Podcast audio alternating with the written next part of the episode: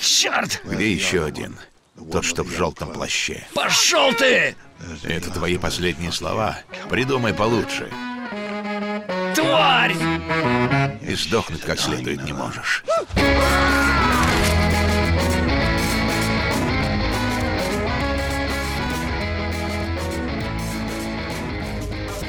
Всем привет, это подкаст «Деньги, Джоули, Драконы». Здравствуйте. Здравствуйте, Никита. Здравствуйте, Алан. В предыдущих сериях. Продолжаем говорить про «Игру престолов». Конечно, когда мы выбирали формат, о чем рассказать, э, в первую очередь э, приходилось убирать мысли, э, поделиться впечатлениями. То есть, когда каждый из нас смотрел «Игру престолов», он так или иначе строил свои теории, что будет дальше, высказывал свое довольство или недовольство тем, что там происходит. Ну, мы, наверное, вот эти все эмоциональные вещи оставим напоследок. Ну, там, поговорим о том вообще, насколько сериал хороший, понравился он, не понравился, или как вот любят часто в интернете эту картинку лошади, нарисованной от руки, выкладывать, которая разделена как раз на 6 сегментов, где первые там 3-4, они так очень детализированно, подробно нарисованы. Эм, Академический рисунок, да. да, первые два, как будто бы человек, никогда в жизни не рисовавший, с закрытыми глазами, левой рукой там через шею как-то это все пытается изобразить. Такая лошадь похожая на человека с косичками, что это не помню вместо копыт палочки. Вот. Э, поэтому, ну, мы сегодня э, больше о мире Вестероса, да? где проживают uh-huh. ключевые семьи. А в прошлом выпуске мы вот успели уже поговорить о том, э, кто такие Ланнистеры, кто такие Старки, кто такие Таргариены, вообще в целом, как мир развивался к моменту, когда основные события книги, книг и сериала происходят. Но делаем это для чего? У нас в ближайшее время выйдет вот этот самый Дом драконов, где ключевую роль, конечно, будут играть, э, наверное, я думаю, Таргариены, раз он называется. Ну, конечно, Драк... да. Это некий при приквел, который, э, события которого разворачиваются, по-моему, не ошибаюсь, там что-то в районе за сто лет до момента, когда начинается Игра престолов. Ну, как раз, вот. как раз. Там нет никаких ни Джонов Сноу, никого. Там, там есть прям вот э, ключевые да, пацаны, там, которые... Там еще даже и предки его не все родились. В общем, а, да, кстати, пока мы далеко не убежали от того, о чем ты говорил, вон там в Телеграме у нас первая картинка, значит, среди подборки. Это та самая лошадь. Та самая лошадь, о которой ты говорил. Мне нравится, что эта лошадь, она такая с прической еще. Ну да, ну это самый, самый последний кусок, вот для 7-8 сезон, это просто уже там трехлетний ребенок какой-то накорябал. Ну, это, кстати, что-то новое. По-моему, я до этого не видел вот этот вот а кусочек. Там, а там же сезона. просто, видишь, та, та, там же просто рисовать эту лошадь, на, и, и, ее рисуют всегда, когда э, хорошо начинается какой-то, ну, неважно, не сериал, э, мультик, там какой-нибудь шоу, там, которое протяжено несколько сезонов и скатывается постепенно, как кому-то кажется. Вот, и начинают вот таких вот лошадей изображать. Вот. Э, и это начали делать, по-моему, в случае с Игрой престолов уже там в пятом сезоне. Когда после ну четвертого ну, да. кому-то показалось, что это очень э, разительно отличается теперь от того, 8 сезонов все-таки не 6, что-то у меня в голове было 6, но вот 8 сезонов. Да, я Помню, уже тоже стал 4... забывать, сколько сезонов. Да, 4 сегмента, но на, на 8 сезонов разделили. Ну что, тогда, собственно, давайте начинаем. А, я помню, что мы как раз остановились на культуре, мы поговорили про суды в прошлый раз, и говорили о том, что судебная система там, она такая, очень похожа была на Средневековье. Кстати, я потом уже вспомнил, что фильм «Поединок» как раз-таки тоже испытание ну, он, он поединок, и он... А, последняя дуэль, простите, какой поединок? Последняя дуэль. Она как раз-таки вот о э, Божьим судом закончилось. То есть два судебным поединком, да. непримиримых как раз э, рыцаря должны были схлестнуться и выяснить, кто из них на самом деле э, прав. Потому что доказать их, э, ну, то есть даже на, основываясь там на аргументах со стороны одного и второго, даже вроде как есть свидетели, было невозможно, поэтому местное величество приняло решение, короче, пацаны, давайте, значит, вы сами выясняйте отношения, но на арене... Я... насмерть. я хочу смотреть на это, я хочу получать удовольствие, я еще друзей позову. Я думаю, что это все за счет того, что король это наместник все-таки Господа, и поэтому, если это мы называем так условно Божий суд, все это мероприятие, то почему бы королю не присутствовать как наместнику Бога на земле, на, на Божьем суде?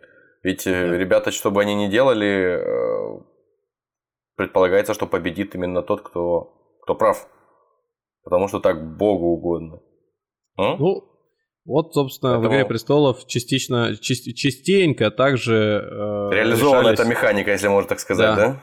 Вот, кстати, мы еще говорили про религию в прошлом выпуске и не упомянули его воробейшество. Они как, э, как-то внезапно нагрянули в одном из сезонов и представляли скорее себя секту, нежели полноценное верование, в которое... Ну, вот я, я например, когда смотрел, у меня не сформировал, э, сформировалась в голове мысль, что это, например, красный бог или это какой-нибудь... Не-не-не-не, это же вот эта вера в семерых, государственная да. религия э, Семи Королевств. Она, собственно, и является религией вот этих вот воробьев, и которых возглавляет его воробейшество. Просто это своего рода такой, я так понимаю, э, своего рода реформация то есть это как Мартин Лютер пришел и э, устроил очищение религии от наносного и возврат к истокам. То есть поэтому они такие пуританские обычаи исповедуют, там его воробейшество, как возглавляющий церковь, он задает всем тон, он ходит в мешке в каком-то просто через голову надетом и с босыми ну ногами. Ну да, да, да, да. Но а всех, кто там ведет себя неподобающе, всех, кто там разнузданно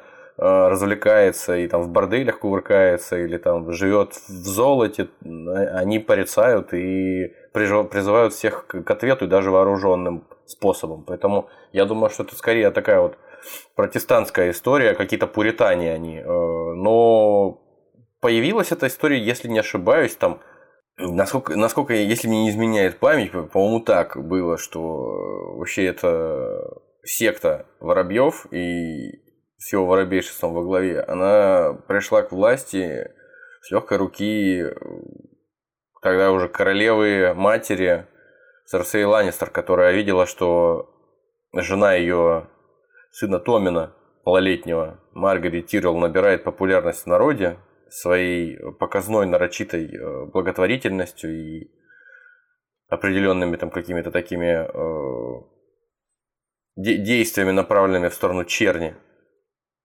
чтобы снискать у нее популярность. И... Прям принцесса Диана. Ну, не знаю. В общем, факт тот, что, возможно, факт в том, что показалось, что надо бы любой ценой у нее эту популярность отнять, и э, для этого подойдут даже вот такие вот радикальные методы, как э, потворство ну, такой радикальной религии, радикальной религиозной секте в составе его воробейшества и его подопечных. В общем, Получилось все не очень хорошо, как мы знаем, и королеву в результате еще и голышом прогнали через город и э, кидали в нее всякими тухлыми помидорами в результате. Отсюда и появился э, известный мем «Позор», где она да, идет shame on you. идет по городу, и все горожане кричат «Позор!» Плюют, плю, плюют в нее, да, и кидают всяким. Ну, а мы не про позор. Продолжение про культуру, про быт – Э, жителей Вестероса. Ну, мы скорее даже не про культуру, про быт, а мы скорее про этику, возможно, там про сословную экономическую структуру общества. Ну, в общем, давайте попробуем начать уже, а там, там разберемся. Может, посоветовали в Телеграме Давича э, несколько книжек, по которым мы сами готовились. И, в общем, думаем, что тем, кто хочет разобраться, получит какие-то отсылки были в книжках и в романах. Точнее, кни... какие были отсылки в романах и в кино, по этим романам Мартина. Можно почитать их и во всем разобраться более-менее.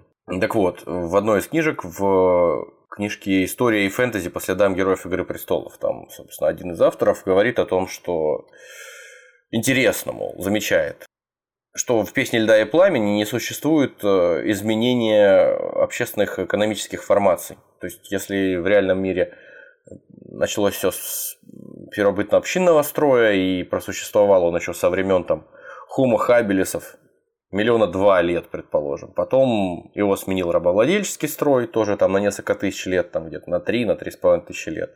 Потом это все дело перекочевало, перетекло постепенно в феодализм. Ну и там после нескольких сотен лет, там, скажем, там 7-8 сотен лет феодализма, все пришло к капитализму. Ну, где-то уже последние 400 лет э, в целом и общем человечество на Земле живет при капитализме. За редким исключением в 20 веке на огромной территории, которая э, существовала при социализме. Ну, в общем, Претензия, при этом, да, такая при этом не существует, при, при этом у Мартина не существует э, ничего подобного. У него с тех пор, как э, в Вестерос вторглись, э, там еще больше 10 тысяч лет, по-моему, 12 тысяч лет назад вторглись там А- Андалы, Ройнары, те самые первые люди, которых э, на- наследницей себя называет Дайнерис и вообще все когда перечисляют все, все прет- претенденты на трон Вестероса, которые перечисляют Кандидат. Российской Академии Наук. Да, да, да, да, да, да. Вот, и мастер спорта по, по всем видам спорта, во всех своих категориях. Так вот, э, с тех пор, как э, вторглись э, с другого континента, я понимаю, с Эссоса в Вестерос, вот эти все андалы, Райнары и первые люди последовательно, с тех пор э, в «Песне льда и пламени» в, на конти- континенте существует фактически феодализм. То есть ничего не меняется. Э, С тех пор, как вот мы в прошлом выпуске говорили, где-то 8 тысяч лет назад, легендарная дата, построили предки Старков в том числе, Бран-строитель, построили стену для защиты от э, всяких чудовищ на севере и построили замок Винтерфелл и вообще все вот эти вот постройки, древние замки, они как-то вот в те, в те времена, тысячи лет назад, как были построены, так по большому счету все это и существует. Получается и материальная культура, и социально-экономическая структура существуют тысячи лет, и вообще ничего не меняется. Как будто бы история остановилась в тот момент, и она больше не идет. Но это, в принципе, во многих фэнтези-романах так э, происходит. То есть, как будто бы до начала событий, которые развиваются вот в конкретном романе, до этого все спали. Просто. То есть, ничего не было. Что-то было, но без, без, без больших Ну, это такая изменений. претензия. э, Сделайте мне, пожалуйста, мир, чтобы он был максимально правдоподобным и... Не, ну понятно, ис- понятно, но дело в чем? Да, дело в чем, что просто Мартин сам говорит, что у меня очень правдоподобный мир. Ну, у него очень правдоподобный мир на момент вот э, фотосъемки, вот глазами. Ты сейчас вот в нем находишься, да, а то, что там было в раньше, ты своими глазами не видишь, значит, он, ну, смысла его прорабатывать, мне кажется, нет, тратить время. на Это, по- это понятно, это понятно. Смысла его прорабатывать, возможно, действительно и нет, иначе это превратится в научную работу. Но э, любопытно подметить, что как будто бы тысячелетиями все существует без Бедного изменений. де- и деда, а, взяли. ни- Чё, ничего не происходит. Ну, давай. За жабры, за жабры. Давай, да, про переход общества это из одной стадии в другую поговорим. Где у тебя это? Ну, там же... Не, просто он интервью давал, как выясняется, дед-то. Давал интервью и поливал там помоями своих э, коллег по цеху, что вот у них вот, у того неправильно, у это, как знаешь, мем про Жириновского, в одну сторону рукой показывает, другую. Вот. То есть э, у, у тех там неправильно, у этих неправильно, а у меня вот все как, как надо, видите, я такой мол- молодец. Слушай, А мне, у мне интересно, есть этот, есть же еще один автор э, книжек, который точно так же говорит о своих коллегах по цеху. Это этот, э, автор Ведьмака. Ведьмина, Да. Вот, собственно, Сапковский, Анджей. я, Пан, Пан думаю, Анджей. я думаю, если бы их э, вместе посадить, я думаю, они бы друг друга, может быть, еще и попытались бы заколоть. Э, Ну, пан Анджей, у него вообще все, вообще все такое э, и- ироничное. Я, по-моему, мы, по-моему, уже говорили в каком-то выпуске о том, что, ну, блин, э, Игра престолов гораздо, мне кажется, серьезнее проработана, чем, чем эта история с Я Ведьмаком. больше с позиции История того, что тот утверждает, что он гений. Ну, как, по крайней мере, читаешь иногда из некоторых интервью или высказываний, что просто лучше него никто ничего не придумал. И когда выходила, вот, например, игра «Ведьмак 3», э, популярность, как он объяснил, почему его книги стали больше... Ну, это не так. Почему игра стала такой популярной? Потому что книг... Гениальные очень книги.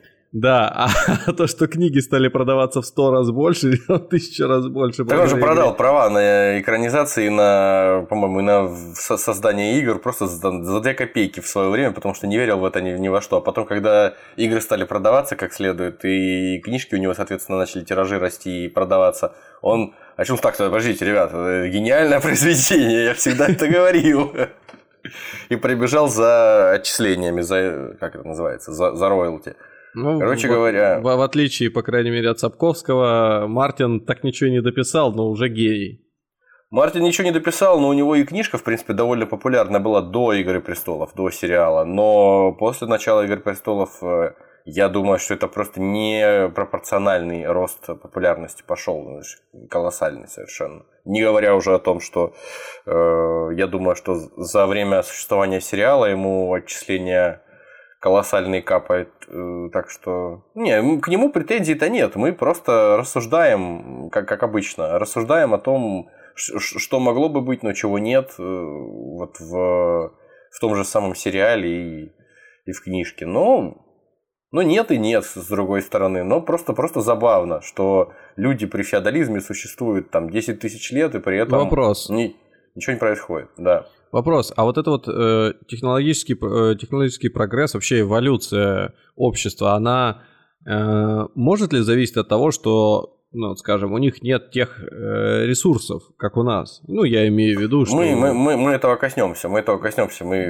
не, не, не будем сейчас разбрасываться, мы э, там оде- отдельным блоком это обсудим. То есть табли- если у них таблица Менделеева там только на четверть совпадает с нашей, я, то... я- я понимаю, понимаю, да. А, и кроме всего прочего, да, не говоря уже об этом со- со- социально-экономическом этом устройстве мира, которое вроде как балансирует на одном и том же уровне и не меняется тысячелетиями, то, что мы сегодня уже обсуждали, эти судебные поединки тоже, э, феодальное сословное деление э, тоже как-то работает не так, как, как у нас оно работает. Или, или вообще эта структура феодального общества у них не работает, она только по форме по названию существует, а в действительности как-то выглядит, да, выглядит как-то иначе. Допустим, когда того же Тирена Ланнистера поймали и поволокли в Орлиное гнездо к Лизе Аарон на суд, то в реальном мире, в Средневековье, король должен был судить дворянина за преступление и осуждать его на казнь. А здесь выходит так, как будто любой дворянин может другого дворянина уволочь куда угодно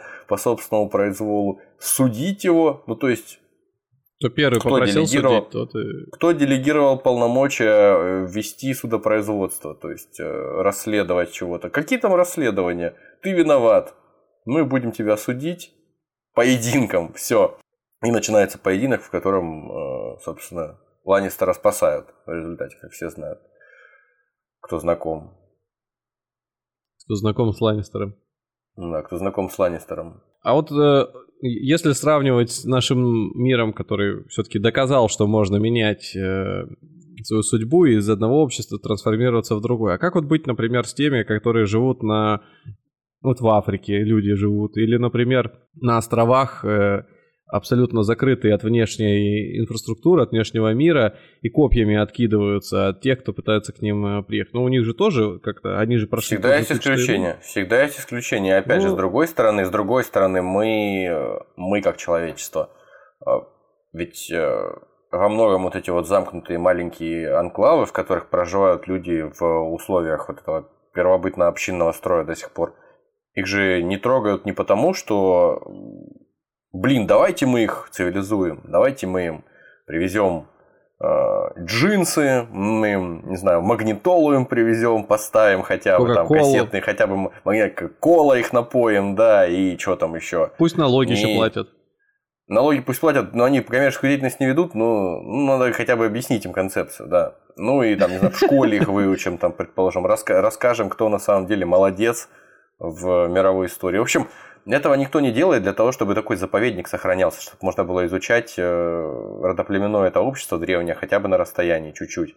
И поэтому это ну, не очень репрезентативно, мне кажется. А в то же, в то, в то же время в целом все равно движение, движение определенное у нас в этом отношении идет. И ну, отрицать это бесполезно. Ну окей, ладно. Э, Забавно, что э, границы вообще, э, границы сословий, границы э, каких-то со- со- социальных групп, они довольно размытые здесь, как кажется, в мире льда и пламени. Э, Как выясняется из сборника э, Мартина о Дункане и Эгге, или Дунке и Эгге, «Рыцарь Семи Королевств», э, собственно, рыцарь может посвятить в дворяне человека, который с ним в компании воевал в какой-то военной.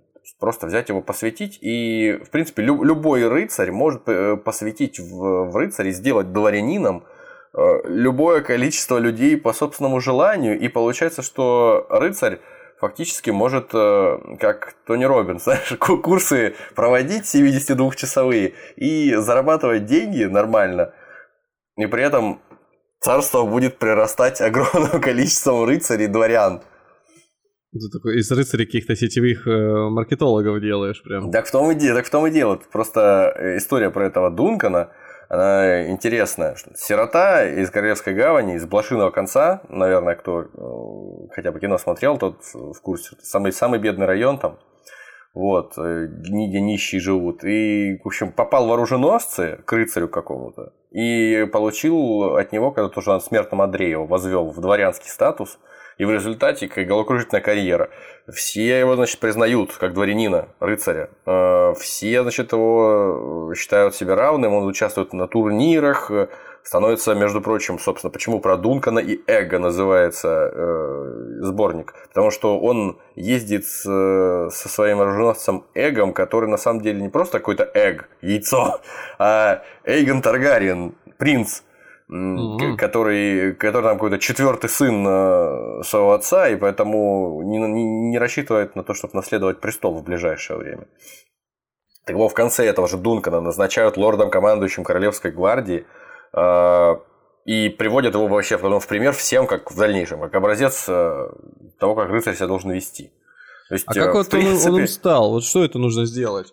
Таким нужно... способом, я думаю, можно и в короли выбиться рано или поздно. Так... То есть... Не, ну я вот имею в виду, умирает предыдущий рыцарь.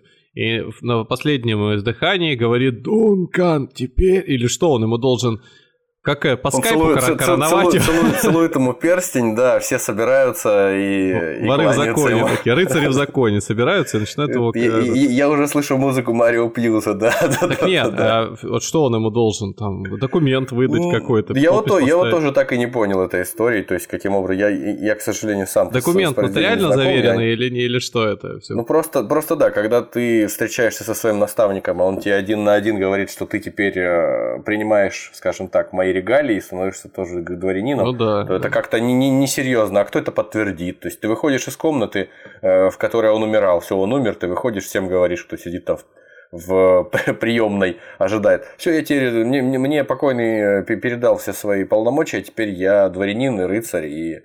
Я дворянин и рыцарь. Он еще сказал, что я могу взять его лошадь, э, землю. И и он, еще сказ... жене. и он еще сказал, что все его должники теперь мне должны эти деньги. Кстати, кто его должники? И еще там Железный банк мне должен денег дать еще. Просто да, так. Теперь я председатель совета директоров Железного банка. Ну, в общем, да. да, такая немножко странная история, не говоря уже о нам э, известном персонаже по имени Варис, который имеет э, должность ну, в общем-то, фактически э, возглавляет при короле разведку. Разведку, разведку, да. Главный по да. разведке. Главный разведчик, фактически. Грушник. Не говоря о том, что он, не говоря о том, что он, да, что он э, евнух, что его э, так судьба повернулась, что в детстве с бродячими артистами кочевал по другому материку, по южному, там, восточному Эссосу, и в одном из городов его в общем, он сын рабов, начнем с того. Э, он, в одном из городов он э, был опоен каким-то колдуном и, потеряв возможность двигаться, был отволоченным туда к себе в коморку куда-то, и там была над ним проведена какая-то манипуляция. Колдун его э, лишил всех первичных половых признаков и выбросил их в костер. А из костра появилось какое-то там нечто. То есть какой-то там демон или что-то там, и старик с ним там разговаривал. То есть для ритуала нужны были гениталии что? Вариса. Варис после этого еле живой э, вынужден был э, попрошайничать, воровать и заниматься проституцией для того, чтобы выжить, э, чтобы прокормить себя. А потом все случилось так, что он постепенно начал воровать, ну, кроме того, что он занимался проституцией, он занимался воровством. В какой-то момент он понял, что воровать лучше не золото, а воровать лучше тайны. И он э, собрал вокруг себя определенную группу тоже беспризорников, которые воровали даже не, как я уже сказал, не драгоценности, а воровали там письма всякие, там документы, mm-hmm. или даже не воровали, а просто перечитывали, запоминали. И потом за счет шантажа, за счет э, подобных всяких нечистоплотных штук он э, сколачивал состояние. И в этот момент, в это время они подружились с э, тем самым Иллирио, который, собственно, у себя в доме, в Пентасе, по-моему, содержит на начало первого сезона э, наследников престола Таргариенов, Дейнериса и Визериса. Помнишь? Тут с бородой такой, угу. жирненький. Вот, то есть они были друзьями изначально. И тот его под покровительство вроде как взял, потому что был тоже головорезом э, Иллирио. Взял под покровительство Вариса. И Варис в результате, э, занимаясь вот тем, о чем я говорил, он попал в поле зрения безумного короля. Потому что ему нужно было, поскольку он уже впадал в жесточайший там делирий какой-то, и ему ну, э, никому не доверял, ему нужно было свою контрразведку организовать. Он взял себе, соответственно, этого Вариса э, возглавлять разведку. И головокружительная карьера, начавшись от семьи рабов, через безумные перипетии в жизни, через э, проституцию, воровство и там всякое это чтобы ГРУшником стать, получается, надо вот это было пройти там. А ну, у нас человек, достаточно человек хотя бы в армии разведку. отслужить. Правильно? Да, да, да, да. Ну, Поэтому, в общем, ребята... Довольно, да, довольно, конечно, э, редкие, с одной стороны, случаи, которые мы перечисляем. Это не то, чтобы там каждый первый, но тоже, извините, такие, такие возможности не, ну информация, компромат, вот это вот все грязное нет, белье, оно дорого я стоит. Виду, я понимаю, вот до этого просто, да, это история с рыцарями, то есть э, чтобы из э, простолюдина стать э, дворянином, это тоже такое. Ну, неизвестно, ну, да, неизвестно да. Чего, чего это может стоить в реальном мире в соответствующий Конечно. период времени. Если сравнивать их двоих, то да, путь у первого был как-то слегка попроще. Да, и лишений э, в прямом переносном смысле было тоже поменьше. Вот забавно, что вот не, несмотря на вот эти вот все значит, снисхождения при изменении там, каких-то социальных страт, мы понимаем, что по большей части все равно э, крестьяне остаются крестьянами, решения они никаких не принимают в Вестеросе, а в основном их принимают дворяне и правит там закон силы и решает все в конце концов либо сильный лорд э, могущественный, либо сам король. Или какие-то хранители там тех же самых земель, типа хранителя севера. Вот, а за стеной, там вот на севере, э, а также в долине Аарон, там, где вот в первом сезоне э, Тирион Ланнистер заручился поддержкой э, горных кланов. Если помнишь, там такие с жуткими какими-то, в жутких шлемах с рогами, э, которые пришли вместе с ним к Тайвину, в конце концов. И сказали, что вот, полумуж, полумуж, вот эти вот, помнишь? Не, вообще их что-то не Вся, помню. Всякие каменные вороны, названия племен, вот это вот все. И они с Броном попали в засаду к э, Может быть, совсем, совсем. Пер, первый сезон очень так вспышками. Там еще... В общем, сам Тирион был, выглядел как э, очень такой... Молодой, да, молодой. Да, такой. молодой, этот, лакированный, короче, весь набриолиненный. Рафинированный, да. Да. В общем, одним словом, они Э, вот эти вот э, аборигены, горные кланы из долины Аарон в районе э, этого Орлиного гнезда, я понимаю. И люди за стеной, одичалые, у них одна и та же примерно, я так понимаю, структура родоплеменная. И это какая-то примитивная э, демократия, типа как в Исландии э, на Тинге все собирались и решали вопросы при помощи э, переговоров, при помощи Э, зачитывания законов неписанных. Также и тут. То есть э, да, даже вот Тирион сокрушался э, в книжке, он говорит о том, что новый, о своих новых союзниках из горных племен. В этом и крылась главная трудность общения с кланами. Они исповедовали абсурдное убеждение в том, что на совете следует выслушать мнение каждого мужчины. Боже, позволялось высказываться даже женщинам. Вот. А вольный народ, они же одичалые, они э, еще и прогрессивные взгляды исповедуют на э, половые э, различия, и у них в, в общем, в ополчении, скажем так, есть еще и женщины, то есть женщины воюют вместе с ними. Вот. То есть, в принципе, можно сказать, что не слишком однородная структура вот этого вот социального устройства во всем во всем регионе, во всем Вестеросе. То, что ты сказал вот в начале по поводу того, что у нас в нашем мире тоже существуют вот такие вот анклавы, где люди живут как-то иначе совсем. Вот, вот и там тоже, по всей видимости, существуют такие регионы, в которых люди живут неожиданно, может быть, даже свободнее. Ну, да, наверняка свободнее, чем в остальном Вестеросе. И это земли, скажем так, дикарей. А сейчас мы, наверное, поедем дальше в сторону, в сторону самого интересного. Я думаю, раз мы говорим о средневековом, раз мы говорим о средневековом таком квази-средневековом фэнтези, то, разумеется, какое, какое средневековье, какое средневековое фэнтези без рыцарей. Э, это фактически олицетворение всего, что связано со средневековьем, по крайней мере, с поздним, с высоким средневековьем рыцари. Вот. И там, в принципе, все, все, что мы представляем себе под э, жизнью рыцарства, все есть. Есть э, закованные в полный латный доспех эти воины, есть клятвы, есть девизы, есть турниры рыцарские. То есть фактически все, э, все как нужно. Кстати, надо, между прочим, сказать, что рыцарские турниры не самая безопасная штука в нашем реальном мире.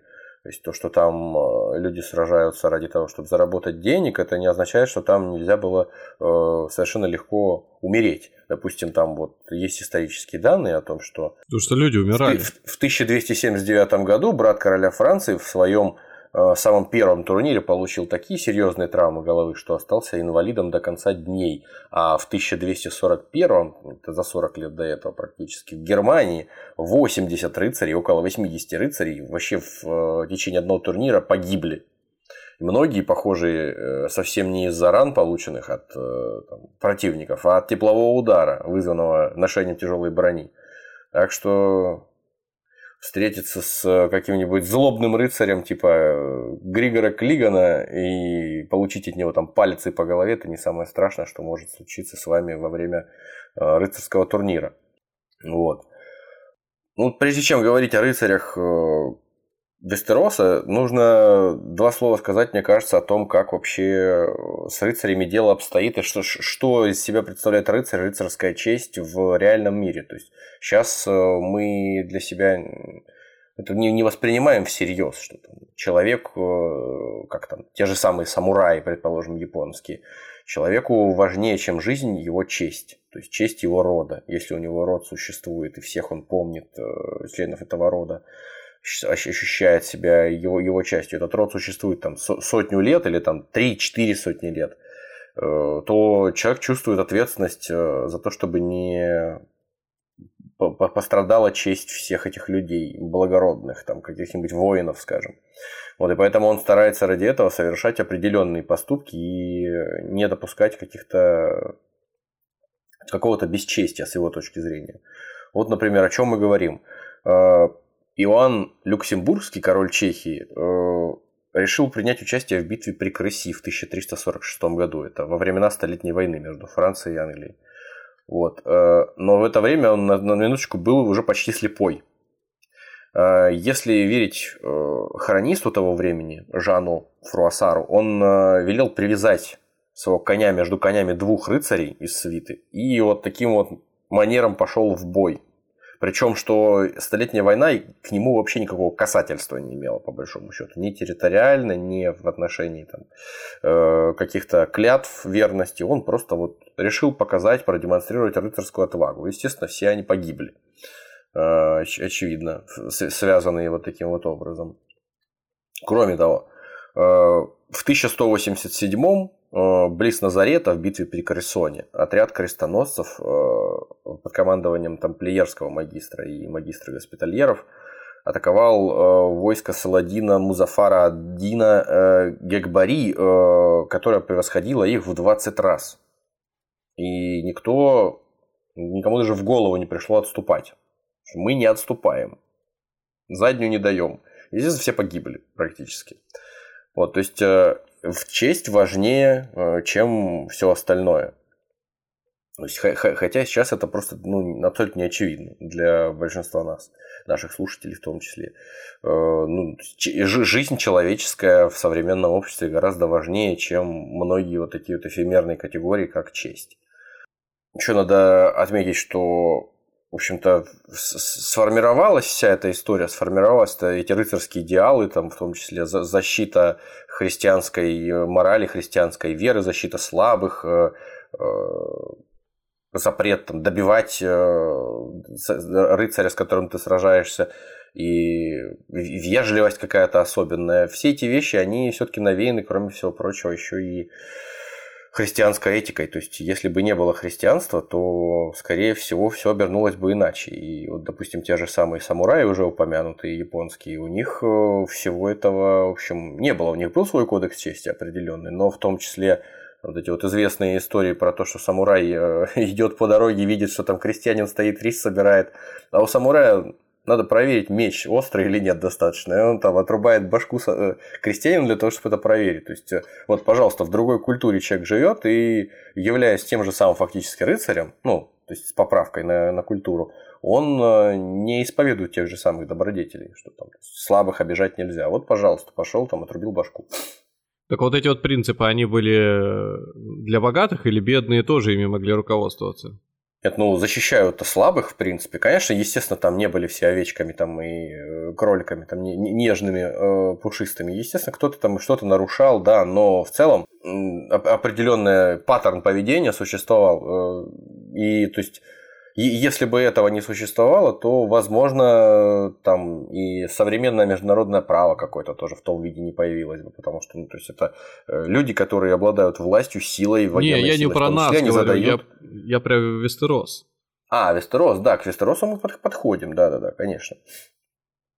А, как мы уже говорили, это рыцарство Вестероса, оно представляет из себя нечто такое вот э, некое рыцарство аналогичное тому, что было в Европе там, в 14-15 веках. Там, то есть и, и по доспехам это можно судить, и по тому, как хотя бы если не исполняют, то проговаривают определенные добродетели, которым должны следовать рыцари. И даже если они им не следуют, то есть на что сослаться для того, чтобы их в этом обвинить. Там, допустим, из братьев Клиганов э, Сандер Клиган обвиняет брата Григора, того же Гору, убийцу и негодяя в том, что он дурной рыцарь, потому что он ведет себя вот ужасно, всякие там жуткие вещи творит, детей там убивает. Э, кстати говоря, он вот именно, когда мятеж был Баратеона, он зашел к Таргаринам в комнату и э, наследников престола просто башкой об стену поубивал, поразмозжил им головы. И его это абсолютно не остановило. Что они же дети и все остальное.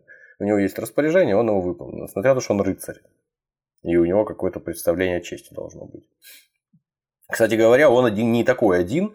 В песне о Бертране де Гюклене, э, тоже 14 века, э, одного из ее героев, Оливье де Клессона, одни хвалят за доблесть, а другие называют мясником и палачом. А за что? За то, что, э, собственно, отрубил головы 15 англичанам подряд.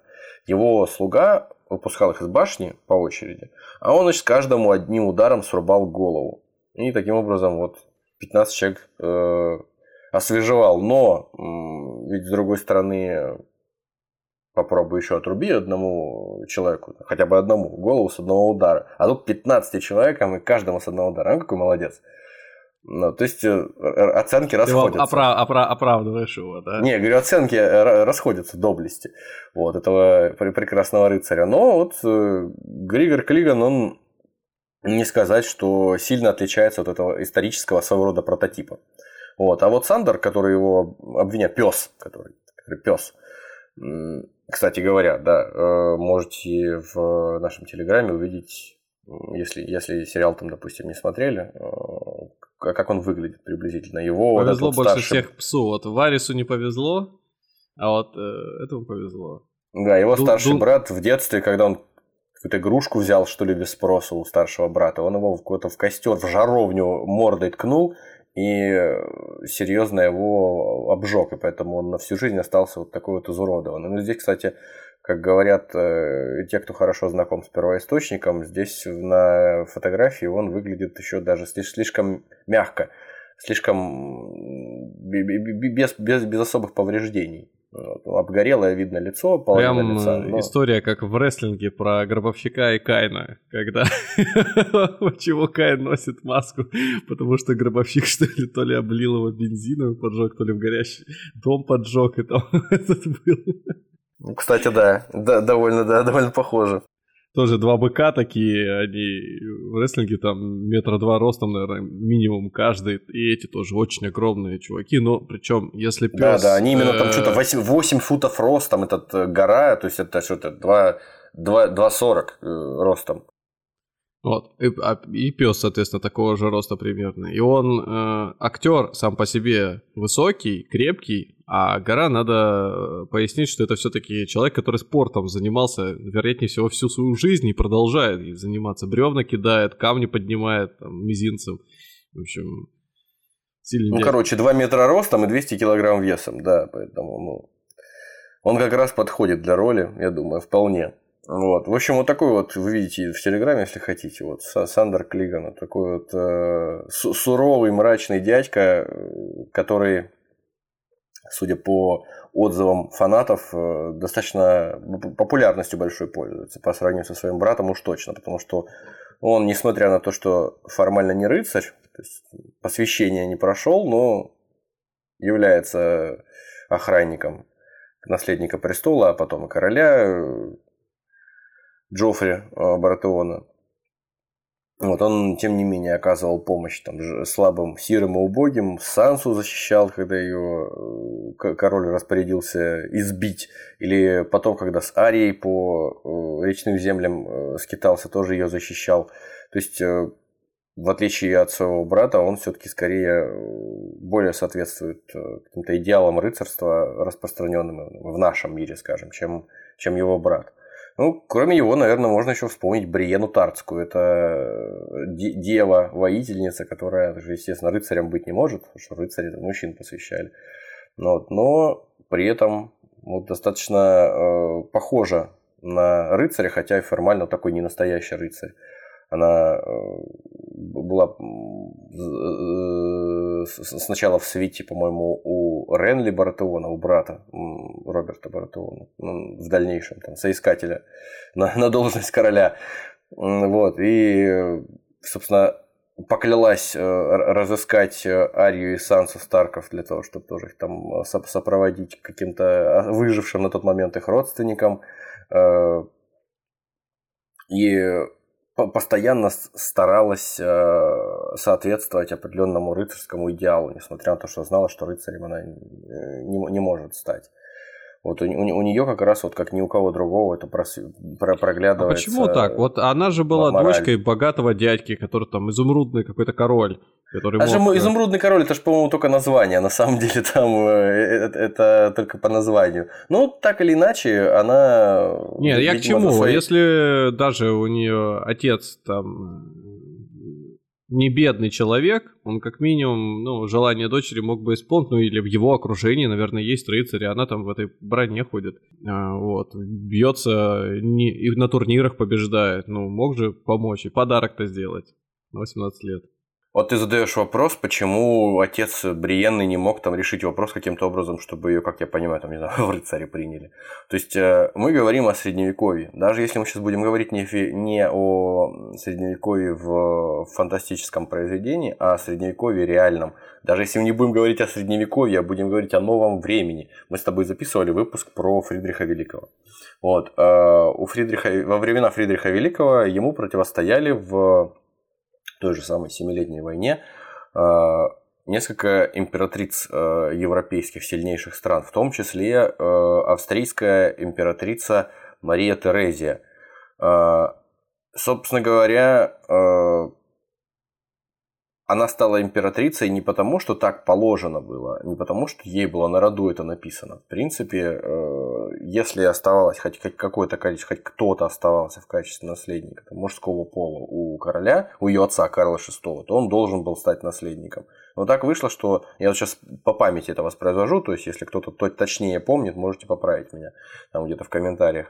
Но вот, э, в общем, для того, чтобы случилось вот это вот восхождение на престол императрицы вместо императора, ее король, э, отцу королю Карлу VI пришлось э, составить специальный закон о престолонаследии, принять императором Священной Римской империи, принять э, так называемую прагматическую санкцию, то есть в которой было прописано, что при стечении определенных обстоятельств его дочь становится императрицей. И забавно, что даже уже вот в 18 век Э, ему приходится, ну, руководителю, императору не самого э, последнего государства, пусть даже там формально существующего там государства, на самом деле, там, конгломерат маленьких э, княжеств, но тем не менее, ему приходится сделать так, чтобы эту бумагу ратифицировали соседние монархи. То есть, если они не согласны, то ее право на престолонаследие не подтвердится, и ее не будут воспринимать всерьез. Поэтому ее борьба, скажем так, за власть никогда не закончится. Это мы не говорим об обычном там э, праве на э, звание рыцаря. То есть женщинам жилось тяжело. Не будем запомя... Э, забывать этого. И поэтому, поэтому так или иначе, Бриене не светило стать рыцарем по всей видимости. В общем, вы можете судить, кстати говоря, между прочим, вы можете судить э, по, по картинке в Телеграме, вы можете судить, что в отличие от какой-нибудь там Зены Королевы Воинов или каких-нибудь там прям уж совсем пошло фантазийных э, воительниц, Бриена носит полный латный доспех, нормальный, приличный, а не какую-то Бронеливчик. Бронеливчик называется. Бронеливчик, да-да-да. Вот, э, вполне себе приличный доспех. Ну, там, про историческую достоверность говорить не будем, но, по крайней мере, это, это не бронеливчик. Так что за, за это Джорджу Мартину и там создателям сериала отдельно тоже большое спасибо, наверное, надо сказать. Ну, вот, выглядит, а... по крайней мере, хорошо, да. Все да, вместе. да, выглядит как так и надо.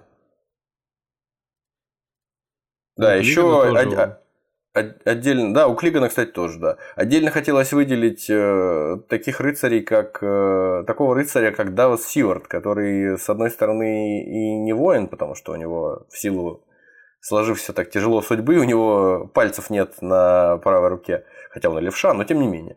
А вот, но тем, э, он флотоводец. У него и прав нет, но машины, да, тоже. Да, да, да.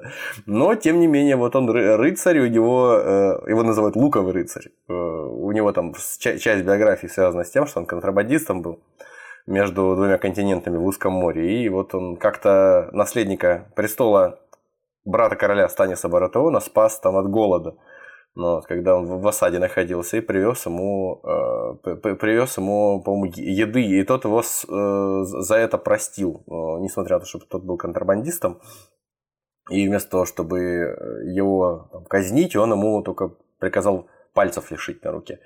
Э, и при этом Давос Сивард э, является является рыцарем, как я понимаю, все равно. Э, мне, мне нравятся э, шутки про то, как э, Даваса Сиварта, выходца из бедной, собственно говоря, среды, из нищих из того же самого, по-моему, дна социального из Королевской гавани, вот, в общем, сравнивают с той же самой Дейнерис Таргариен, которая там попал в свиту в определенный момент в дальнейшем в сериале, по крайней мере.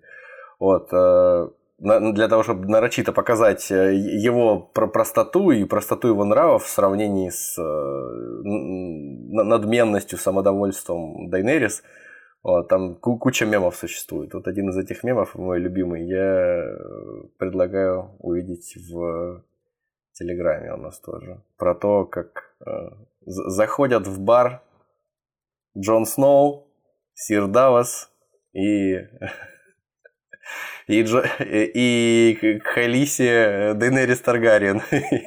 И она рассказывает, что ей подать, там 15 минут рассказывает про вино, каким оно должно быть, из какой, с какого склона, какой горы и из какой бутылки. А Давос Сивард заказывает Жигули барное. Вот, ну и, соответственно, э, мальчишка-сопляк э, Джон Сноу заказывает блейзер вишневый. Ну, имеется в виду, что с образом э, да, этого Сиварта как раз-таки ассоциируется то, что что-то чувак... простое максимально, да, простое да, пиво да, какое-то, об... обыденное. А он, кстати, ты знаешь, там... вот э, я вот сейчас его вспоминаю по сериалу, он вот такой вот чей- чей-то батя, который вот э, затесался И с другой тебя... стороны, к нему негативных ощущений никаких не вызывает. Ну, вот он, он, он добряк. положительный какой-то, да. при условии, что он был контрабандистом, его можно там условно там даже назвать пиратом. Но он, он такой вот, он за- затесавшийся такой вот, чей-то папа, короче, в компании друзей. Вот он оказался и такой сидит, ребят, а чё вы-то? А давайте вам пивка нальют. Он какие, какие-то острые углы сглаживать все время пытается. Там единственный, кто еди- единственного, кого слушает там вообще этот э, отморозок э, Станис Баратеон, это его, то есть его советы какие-то. Не то чтобы он влияет там на того же Баратеона посредством каких-то своих интриг, а он именно за счет своих человеческих качеств, за счет того, что он говорит правду, за счет того, что он э, старается пре- прекратить какое-то лишнее, предотвратить какое-то лишнее кровопролитие, и за счет этого ему доверяет э, Баратон. И, в общем, как- какое-то время Станис э, даже прислушивается к тому, что он говорит. В общем, Даваса Сиварта можно объединить вместе с э, Броном Черноводным, которого тоже в рыцаре посвятили, тот самый, который защищал, собственно, в суде поединкам уже и в прошлом выпуске, и в прошлом выпуске, и в новом упомянутом этом суде, защищал э, беса, защищал Ти- Тириона Ланнистера от э. Вот они такие вот э, два человека из низов, которые, в общем, олицетворяют таких вот вы- выбившихся на волне какой-то бла- э, бла- благородства какого-то своих Но господ. Брон в данном случае такой, не буду прямой, Приземлённый а- человек, анало- который за деньги проводить. рубится в нет, основном, Нет, да. нет, нет, я не об этом. Я, это, это само собой разумею. Я имею в виду, что он такой охранник э, губернатора. То есть вот он э, где-то стоит на заднем плане, пи- какого-то участия в судьбоносных решениях не принимает, но если вдруг начинается замес, он хорошенько дает нужным людям по роже и первое лицо выводит из-под огня. И таким образом, в качестве благодарности он сначала одно получает, потом второе. И вот так вот постепенно меняя гво- гвоздик на яблоко, яблоко там на расческу, а расческу уже на лошадь, он приходит к тому, что у него достаточно хорошо жизнь складывается. То есть он смекалистый, а, Ну без, такой адап- бесстыжий наемник он, да, кроме всего прочего. Да, хорошо адаптируется и, в общем, такой пройдоха, я бы даже его немножко сказал, назвал. Ну, он ценит деньги больше, чем э, верность, это Абсолютно. однозначно. То есть, э, по сравнению с э, Сивартом, он, конечно, в, этом отношении противоположность полная ему. Ну и напоследок о рыцарях, о персоналиях, конечно, надо еще раз вспомнить Джейми Ланнистера. Это, наверное, символ рыцарства вообще в какой-то степени всего Вестероса.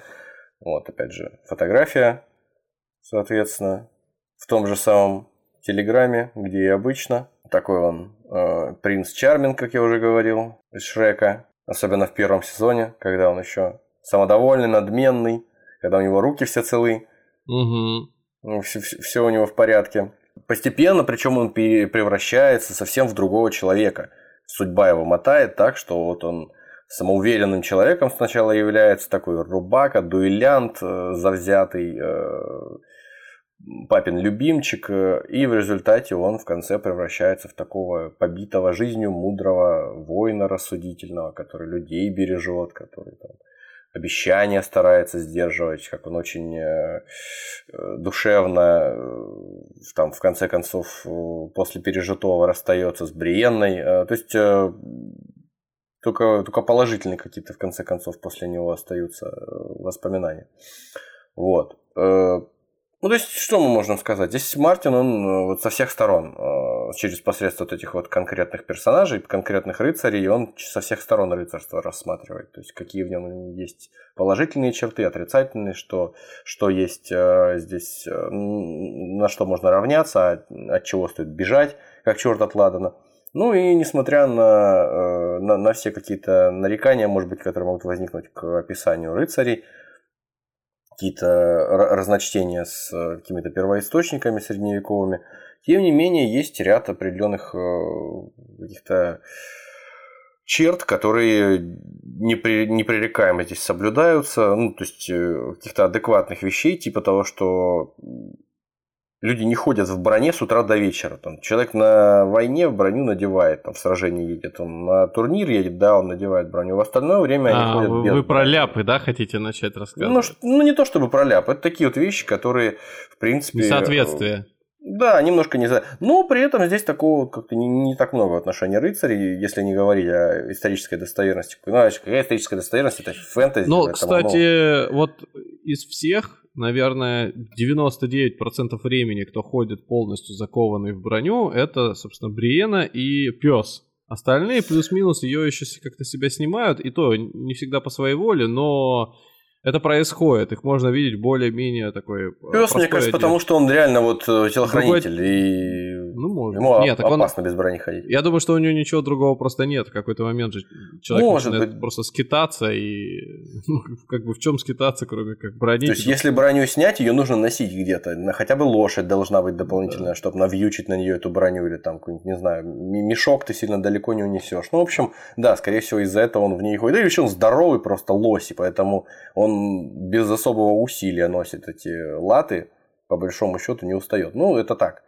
Это чисто фэнтезийная такая условность, наверное. Но при этом, вот когда э, встречаются между собой люди в броне и без брони, если вспомнить там какой-нибудь сериал «Викинги», где там рубят э, топорами или мечами сквозь э, кольчугу, прорубают насквозь или сквозь лад человека, да и вообще во многих исторических там или псевдоисторических фильмах латы как будто бы просто одежда. То есть через них прорубается человек насквозь, протыкается, а здесь нет. Вот, э, в первом сезоне Сирио Форель, учитель танцев, учитель фехтования Арии, встречается с э, людьми, ну, когда мятеж начинается против Старков, когда он встречается с людьми из Королевской гвардии, и они все закованы в броню, он там, конечно, за счет того, что он фехтовальщик завзятый, он кому-то из них даже этим деревянным мечом там что-то глаза выкалывает, но в целом, как мы понимаем там по логике, ничем хорошим для него эта встреча не заканчивается.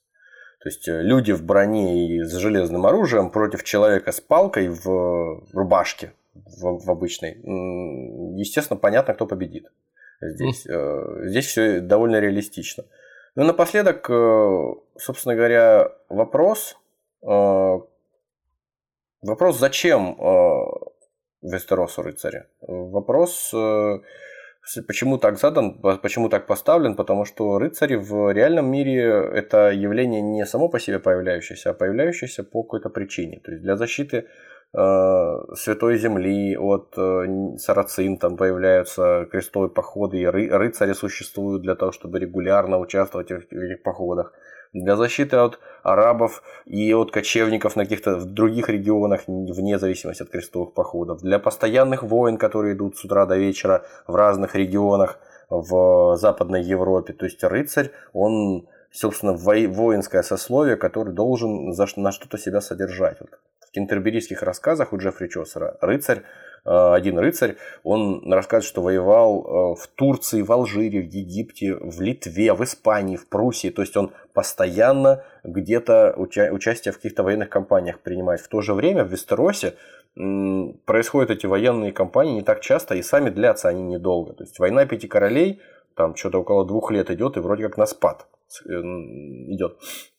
Вот. э, Предыдущие там восстание Бейлона Грейджоя, после которого э, Теона Грейджоя Старки взяли себе в заложники, он их там жил в Винтерфелле. То есть тоже состоялось за 9 лет до войны Пяти Королей, и там что-то менее года шла. А потом Роберт Бартеон, когда свой мятеж против э, Безумного Короля устроил, тоже за 5 лет до Бейлона Грейджоя, тоже где-то около года длился. А все остальное время, чем рыцари занимаются. То есть как рыцарская вот эта вот огромная армия, если считать весь Вестерос, чем она живет и почему она не перестает существовать, почему она не отпадает за ненадобностью.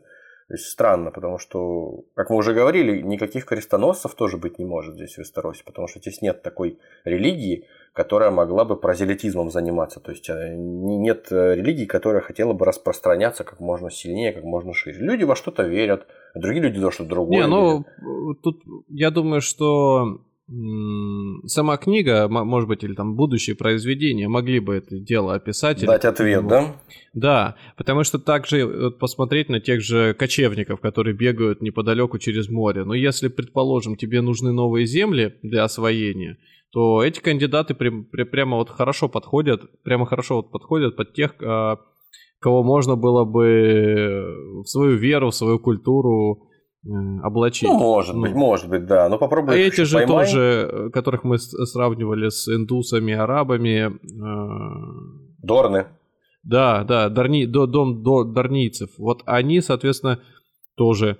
Ребята, я вообще не знаю, как, какую религию они исповедуют. У них такой довольно праздный образ жизни, при этом с ними довольно хорошо, ну, с ними считаются, они, они сильные, у них э, там воины, Боеспособное войско там, да, какое-то. Да-да-да-да, они такие заряженные ребята. Ну, тут просто не, не было конфликта интересов, кроме как вот внутри пришла вот это инородное семье, семейство пришло, которое на драконах э, непонятно за, за счет чего решило все это там захватить. Вот. Их отбили, появился новый, и вот просто э, эхом продолжают выяснять отношения все еще у себя на материке, никуда дальше не выходят. Ну, наверное, возле этого все крутится. Да, и напоследок про рыцарей, все-таки последнюю капельку э, бросить нужно в эту копилочку, значит, последнюю монетку. Э, Ночной дозор это своего рода тоже рыцарский орден, как мы уже в прошлом э, выпуске говорили.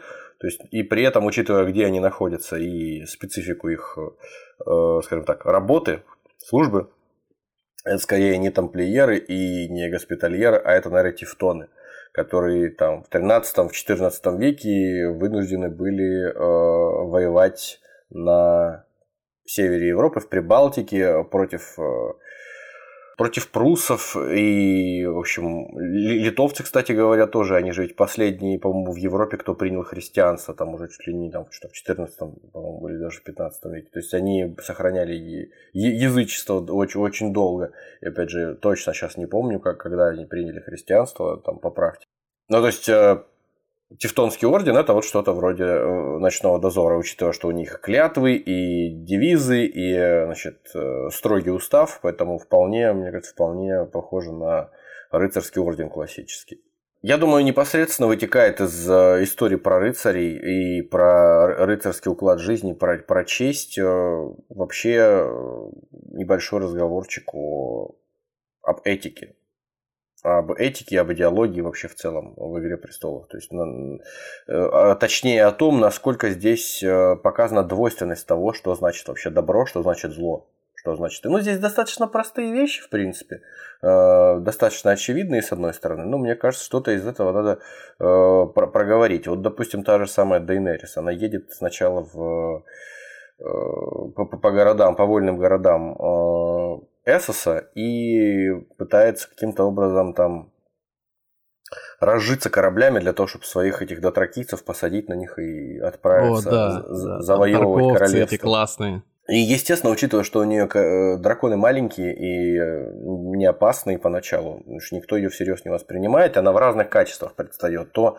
сначала она попрошайничает, когда у нее драконов чуть не отняли в этом в кварте, э, потом она, значит, уже драконы подросли, и э, уже появились у нее безупречные, которых она попыталась, ну, то есть это такие элитные наемники, тоже, кстати, евнухи.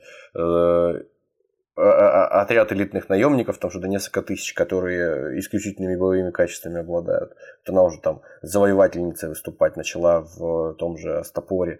Вот. Затем уже пошла в залив работорговцев, так называемый, и стала уже там освобождать этих э, значит, кучи рабов от э, господ. Но при этом тут же вопрос возникает, насколько это вот хорошее дело. То есть э, всегда кто-то страдает.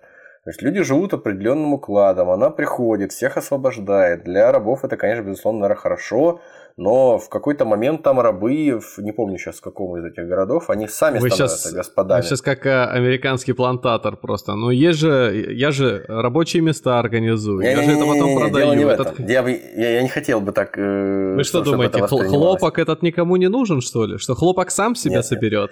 Дело в том, что просто она э, освобождает рабов, она зверски там наказывает этих господ, прибивает их к деревьям, там, к крестам, вот. Но, во-первых, рабы без какой-то базы ну, э, э, этической, то есть они сразу же хотят сами стать господами и себе тоже рабов завести, а во-вторых, она сама-то приходит, всех освобождает, но она ничего не дает взамен. Она всем начинает рассказывать какие-то вещи, как будто бы ты пришел, не знаю, там, в раннее средневековье, вот с теми представлениями о жизни, которые у нас сейчас есть, и начинаешь говорить, я не могу дать вам вашу свободу. Она принадлежит вам, как это, она имманентно присуща вам по вашей сути. Вот это вот все. То есть они такие стоят в зубах, ковыряются, ага. То есть э, и все, и они сразу хотят стать господами сами. Они, э, они не получают от нее другой альтернативы какой-то. То есть, э, что она несет с собой взамен.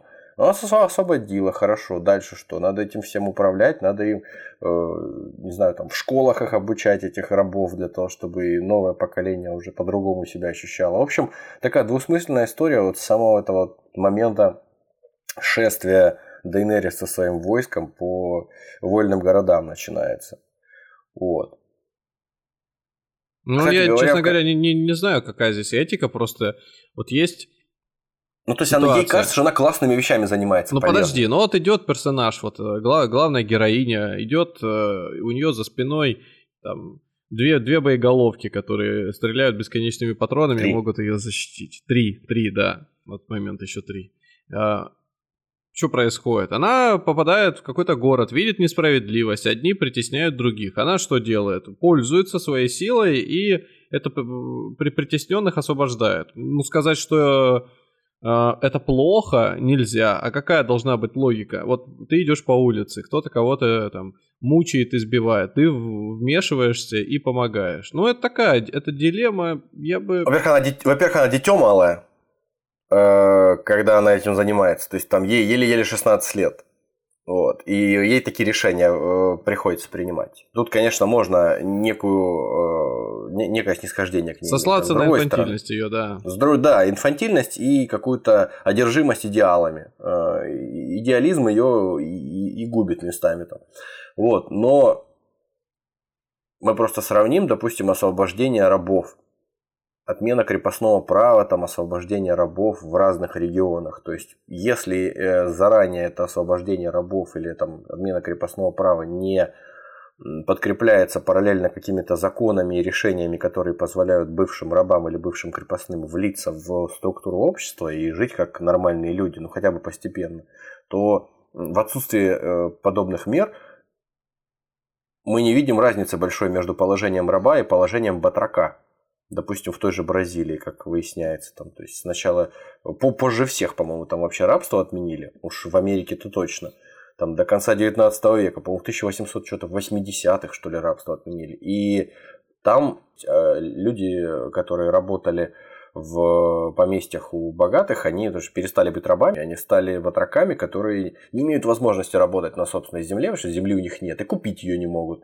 И поэтому они фактически возвращаются туда же, формально они называются уже свободными, но фактически они живут э, в положении тех же самых рабов. То есть это я пытаюсь привести э, какой-то пример того, что если ты просто освобождаешь рабов или там отменяешь крепостное право, то эти бывшие рабы или крепостные, они не становятся автоматически свободными, они не могут этого всего изменить изменить, и тебе надо понимать, что для них было лучше и что для них э, станет э, лучше вот по, по, после твоего этого решения. То есть Но ты это либо делаешь до конца. Когда ты подожди, это когда ты принимаешь решение как э, правитель, как какой-нибудь, может быть, э, реформатор, ты должен позаботиться о последствиях, которые ты совершаешь. А если мы говорим вот здесь сейчас, просто вот, вот у тебя ситуация, которую ты видишь, ты можешь на нее повлиять. Вот. Э, мы это воспринимаем как э, плохое или хорошее действие?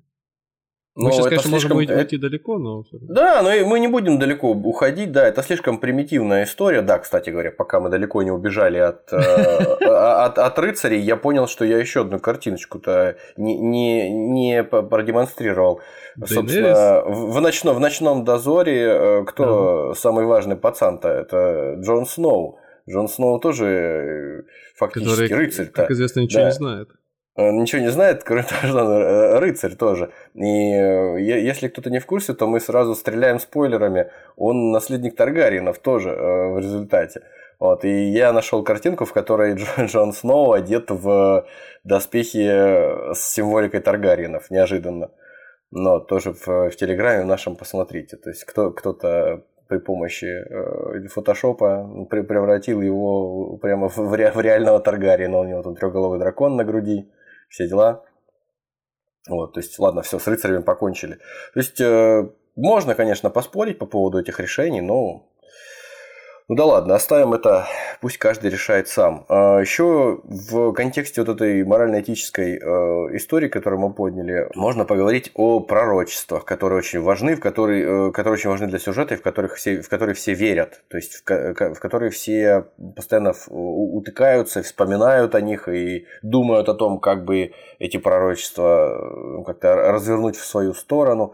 О чем мы говорим? Ну, самое первое, это то, о чем мы то, что мы встречаем в начале романа и в начале, собственно, сериала, это когда Старки находят мертвую волчицу, лютоволчицу, эту здоровенную, которая убивает оленя, но олень перед этим фактически запарывает ее своим рогом, то есть кусок рога у нее в груди, фу, вернее, в горле застревает.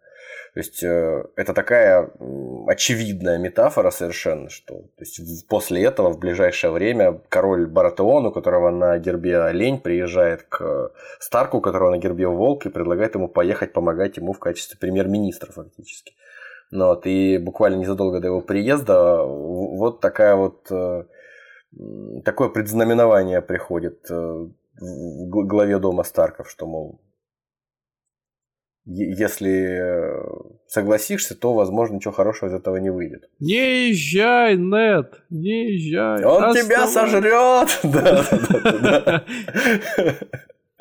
Да. Э, ну, разумеется, Э, это тоже можно двусмысленно воспринимать. То есть, с одной стороны, он должен, э, Старк, то есть Нед Старк, он должен сохранить верность своему господину королю и в том числе своему другу Роберту и поехать. С другой стороны, э, как мы знаем, уже ничего хорошего из этого не вышло. Он со своей честностью фирменной, патентованной, точнее, почти что с глупостью даже. Такая честность, которая с глупостью граничит. Тут он с нею доводит и самого себя, и Э, всех, кто имеет касательство к этой истории, которую он завязал там в Королевской гавани, доводит всех до войны и до смерти. Вот. Ну, естественно, Дейнерис, от которой мы далеко не ушли. Да Тракийское пророчество, которое э, там озвучивают тоже для Дейнерис, что, мол, ты э, носишь под сердцем ребенка, Кхала Кхалов, который поведет э, Орду за море и завоюет весь мир. То есть, с одной стороны, это, конечно, классно, Дейнерис таким образом, возможно, если бы все случилось, получилось, исполнила это предзнаменование, она бы захватила власть в Вестеросе, и все было бы здорово. Но, с другой стороны, сколько бы людей в процессе погибло, если бы это был новый какой-нибудь Чингисхан, там, предположим, и сколько бы людей было уничтожено, сколько бы людей осталось без, без крова, без, без, обездоленными. Но, то есть в результате ребенок э, умер, и сам ее муж, так сказать, Кхал, тоже умер, причем от ее собственных рук, подушкой же его задушила. Вот, то есть э, ничего не получилось, и все случилось иначе, иначе, нежели Э, ей хотелось или хотелось. Ну ты сейчас про пророчество, да, говоришь больше? Я говорю про здесь? пророчество, я говорю про то, э, в контексте этих пророчеств, насколько могла бы обернуться история сюжетная по-другому, и чтобы, а... как бы это можно было воспринять с точки зрения положительной или отрицательной там, для... Не ну, знаю, целом, я вот этот ее э, потерю мужа и э, ребенка, ну, если с мужем там чисто по глупости, как по какой-то его... Ну, анти... да. Его поубило антисанитария и невежество. А э, по поводу ребенка, я думаю, там не то чтобы пророчество прям какое-то, а это скорее жертва, чтобы у нее родились другие дети, которые, может быть, и не прямым образом к ней относятся, которых она так называла. Это драконы те самые. Ну, это в каком-то смысле, да, Это был, был ритуал, в котором ее детьми стала ее это видишь, как художество. Эскад... Эскадриль... Эскадрилья Нормандия да. Неман. Ее месть за мужа, ее месть за свой род, э, она превратилась вот в такое живое оружие, которое ее потом везде защищало. И плюс и... к тому она же сама взошла на, на костер, то есть саму себя э, фактически э, принесла, принесла в жертву. Да. да, она же не знала, что она не сгорит. То есть она еще пока не пробовала сгорать. то есть э, это только опытным путем достигается. Скорее всего, по большой части люди бы сгорали, наверное. А она вот вышла вместе с драконами, и драконы бы, возможно, не вылупились. Она же их пыталась там эти яйца то на свечке на какой-то поджигать, то в жаровне в какой-то их там пытаться разогревать, но просто Э, какой-то тепловой энергией, видимо, было их не э, вернуть к жизни, этих драконов. То есть не, они бы не вылупились. Нужно действительно какую-то э, кровавую жертву при, принести было такого вот уровня. Ну, тоже, кстати, да, пророчество о красном, красном, красного бога, точнее, жрицы красного бога об Азора Хае об пророке, об обещанном О, не, принце. Не, не, это, короче, вообще боль моя. Это вот с мечом, я... с, с горящим да, придет да, да, и да, победит Короче, э, зло. В третьем или во втором даже сезоне э, пару раз его упоминали. Ну, я книгу не читал, я только э, кино uh-huh. смотрел. И, короче, пророчество об Азора Хае, оно бы очень сильно было связано с э, сюжетной линией Короля Ночи, который вот там за стеной где-то обитает. То есть вот, вот у этих самых э, зомби, как я их называю, одичалых. Ну да. Э, есть, оказывается, еще правитель, но одичалы этого не знают, а зомби эти все знают, ходаки.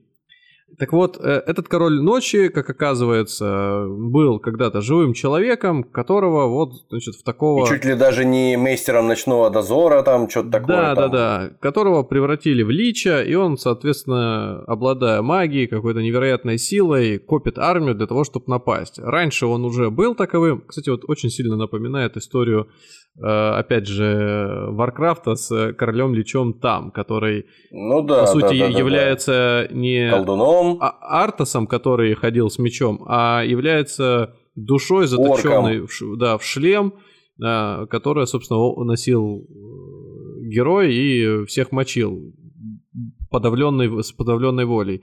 Так вот и здесь то же самое этот король ночи, тот некий образ зла, который где-то там томится в темноте и, накапливая силы, возвращается и пытается покорить э, все сущее, э, заполнить тьмой. Так вот, по легенде, считается, что должен прийти, э, прийти спаситель, Азор Ахай, некий э, адепт э, бога, красного бога, света. бога, да, бога света и навести Аргуора. порядок дать ему отпор и, не знаю, там, заколоть его кортиком.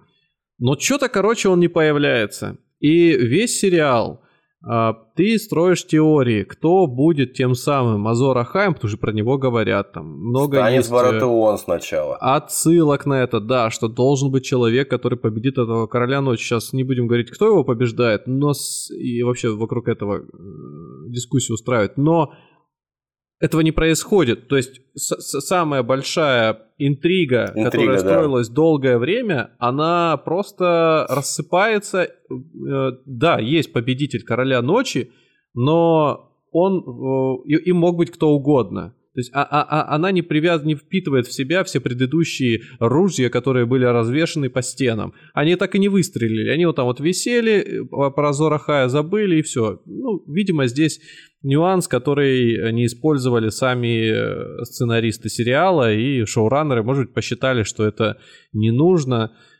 какие-то, может быть, выделять. Мы же не знаем, как задумал Мартин, но, может быть, они посчитали, что не нужно на одного персонажа вешать слишком много регалий решили как-то разбавить. А может быть, у Мартина прописана была линия того настоящего убийцы, этого Короля Ночи, которую просто сами шоураннеры не додумали, не, до, ну, не, не довоплотили в жизнь. Ну, короче говоря, да, это самое крутое, наверное, пророчество, которое было в сериале. Жалко, что и в книге оно еще существует. Жалко, что его не смогли реализовать так, как, наверное, многим хотелось. Так вот, да, этика. Этика э, какое отношение имеет к этому э, пророчеству и вообще к культу бога света, этого Рглора, э, которого, э, собственно, проповедницей которого является красная эта жрица э, в свите у Станиса Баратеона – она преподносит это все так, как будто бы, ну, вообще те, кто проповедует, да, она, еще там жрицы другие, которые встречаются в фильме, они проповедуют э, культ Бога Света как э, что-то хорошее. Типа это Бог Света, Бог добра, но при этом все, что мы видим, что происходит, совершается именем его, это какая-то жесть. То есть мы будем с конца начинать, что там дочку э, Станиса сожгли на костре, что Ренли, не, не Ренли, как звали-то этого, э,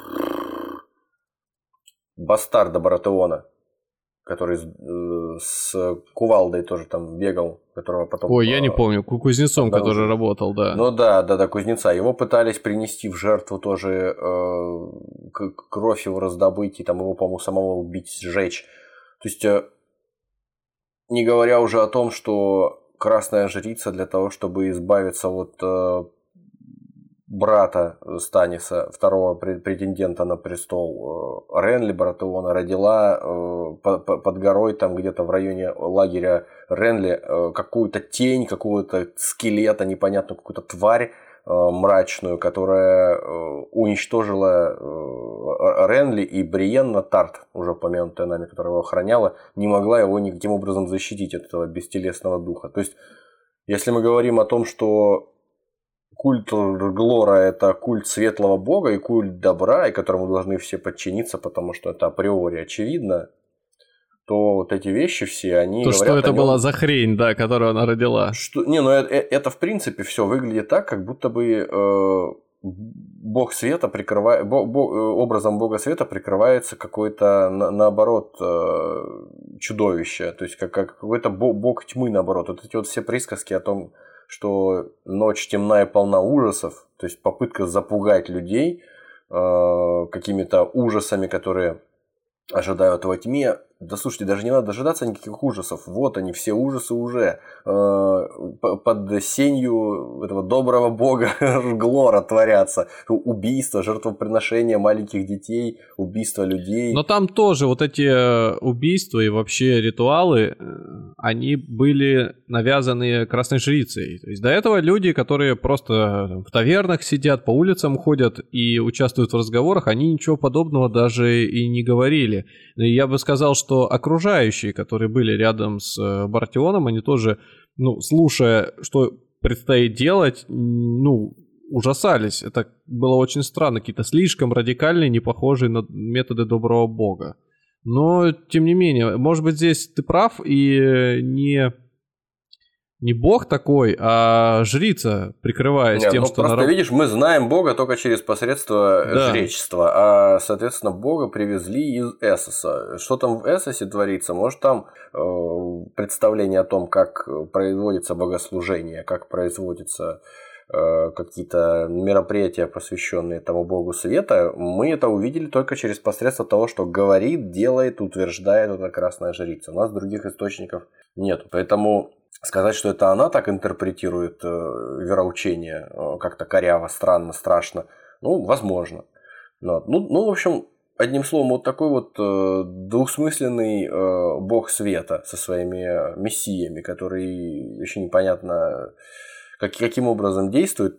Но при этом, конечно, мы можем напоследок про вот эту вот историю с Раглором и его культом сказать, что существует э, в сериале, по крайней мере, существует э, его жрец бродячий, который возглавил в определенный момент там братство без знамен, и он воскрешает э, бойца, который вместе с ним там постоянно сражается из мертвых э, раз за разом. То есть это невозможно объяснить никоим образом, кроме как божественным вмешательством. Этого бойца зовут Берик Дандарион, а, собственно, а жреца вот- зовут Торос из мира. Вот в этот момент я сейчас вспомнил, почему я шучу, э, когда Никита, например, рассказывая какую-то историю, упоминает более чем э, четырех персонажей или, или больше, и у меня нет связи, кто это такие, просто имена и фамилии. Я это называю «Началась Игра Престолов». Очень много персонажей, и многих людей, кстати, это отпугивало поначалу смотреть сериал, потому что тебе вываливают не просто сериал «Друзья», вот там живут два парня вместе, две девочки, там еще одна есть, их брат.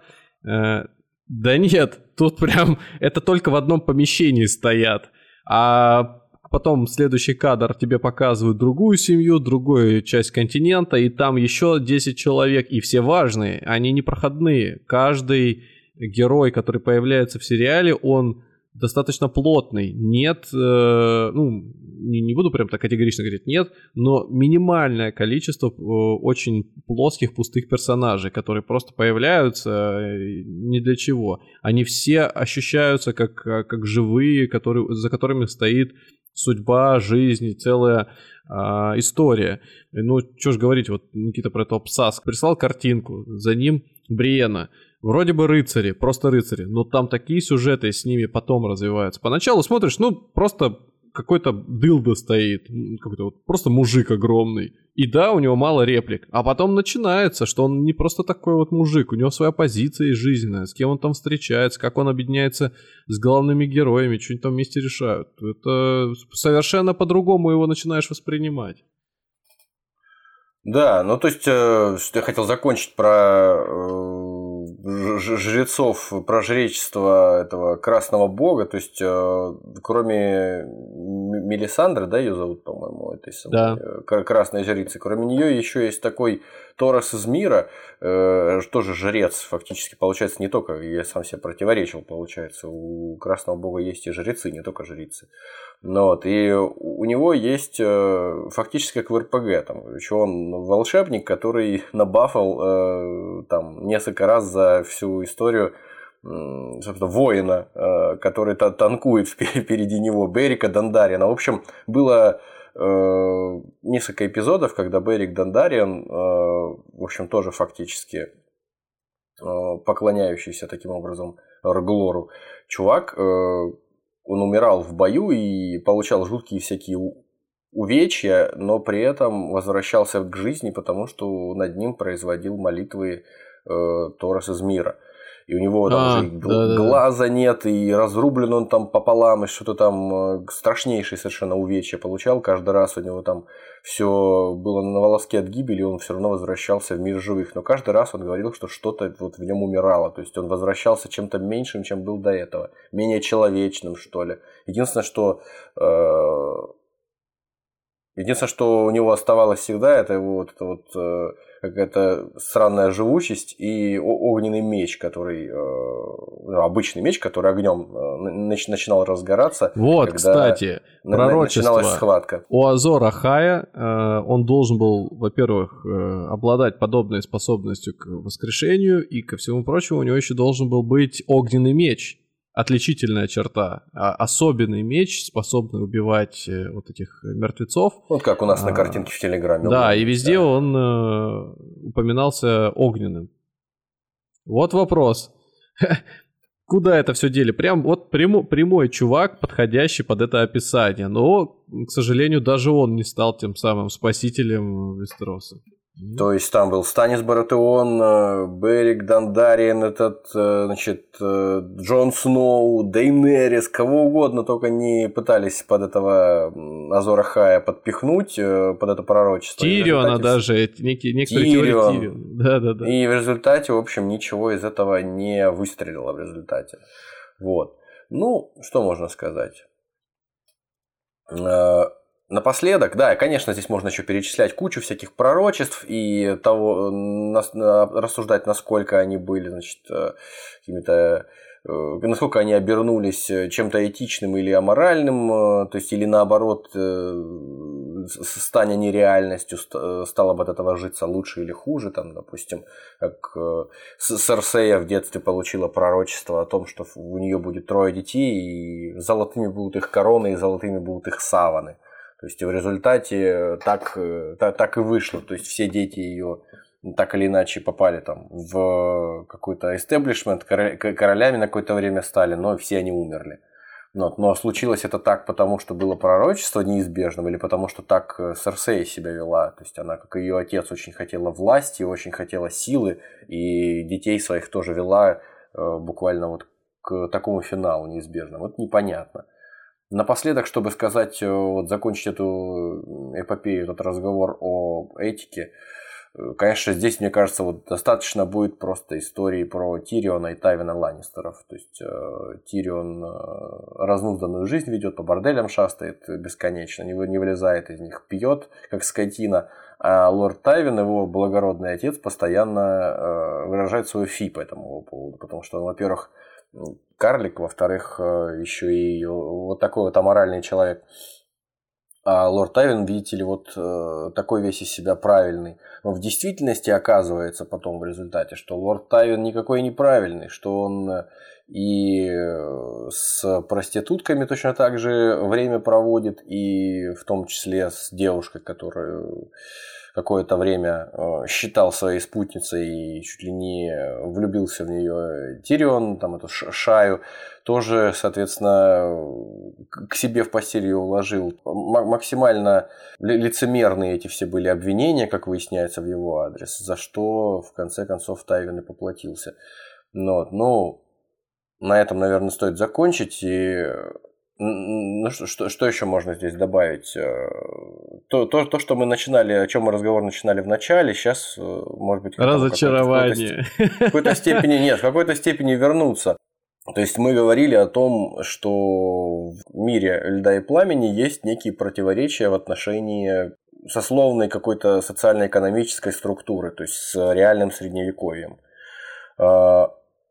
С другой стороны, э, в мире этом же самом есть э, некий другой вопрос относительно того, почему, почему они 10 тысяч лет, там, 12 тысяч лет живут в Средневековье, и почему у них Средневековье такое какое-то убогое в смысле э, какого-то научно-технического прогресса. То есть, где и когда у них должен начаться ренессанс, где у них должен начаться какой-то не знаю, там промышленная революция какая-то должна начаться. Так. Должна ли она начаться вообще? И почему она не происходит до сих пор? Ведь у них есть там тот же самый э, что там у них есть? У них есть мейстеры, но правда там всего лишь одна эта цитадель, то есть фактически один НИИ, в котором всякое исследуют, и эти мейстеры, они, ну то есть как ученые и рационально мыслящие Кстати. люди, они э, присутствуют у каждого благородного э, дворянского рода при, при них. Кстати, про НИИ в заставке сериала фигурирует э, такая сфера. Э, Астролябия какая-то Да, да, да, да. Ну, что-то похожее на, да, на астролябию, которую уже... Арабскую такую. Э, главные герои встречают, когда попадают в, этот, в это НИИ, который Никита говорит, где все эти мест, мейстеры сидят. Ну, довольно внушительная штука, своего рода коллайдер для местных. И она ну, никак да. не, не объясняется, ничего не происходит с ней. Она вот просто есть и все. Что это такое? Зачем оно нужно? Фиг его знает. Такое ощущение, что просто э, наняли людей, которые делают графику, а у них э, в портфолио была идея там добавить такую штуку, ее зафигачили, а они как все стали объяснять, просто для красоты, ну, тупо красиво. Она ну, просто да, есть, да. она красивая, да, и все. Почему бы нет? В общем, здесь э, есть эти мейстеры, но хотя бы один, скажем так, э, орден этих ученых, которые занимаются какими-то исследованиями. Ну, с, другой стороны, есть у них в этом мире дикий огонь. То есть это фактически как греческий огонь. То есть для этого нужны как минимум э, какие-то химики, которые будут регулярно передавать из поколения в поколение рецепт этого огня, и его можно использовать, в общем-то, не только для войны, для того, чтобы сжечь там корабли или людей, но и для того, чтобы, наверное, отапливать как-то помещения какие-то на севере. То есть, ну, то есть, в принципе, какая-то, возможно, база и существует для того, чтобы начать э, изменять жизнь людей к лучшему за счет науки, а не за счет магии. Потому что магия здесь такая, ну, она в тактическом смысле применяется, но не в стратегическом. Никто не устраивает э, при помощи магии, там, не знаю, терраформирование севера какое-то, превращение его в цветущий сад. Вот. Ну, как мы по-моему, в начале нашего разговора мы уже упоминали о том, что, может быть, вот химических веществ недостаточно, каких-то там таблица Менделеева не совпадает э, с нашей, там что-то такое. Но, с другой стороны, люди те же самые примерно биологического и того же типа, что и мы там живут, и, в общем, дышат, по всей видимости, воздухом, пьют, не едят факт, Не самое. факт. Вот если Но... это рассматривать как планету, которая находится в другой Солнечной системе и работает по принципу, что у них и сезоны иные, и э, там э, лето сменяет, может быть, э, зиму быстрее, чем или наоборот более хаотично.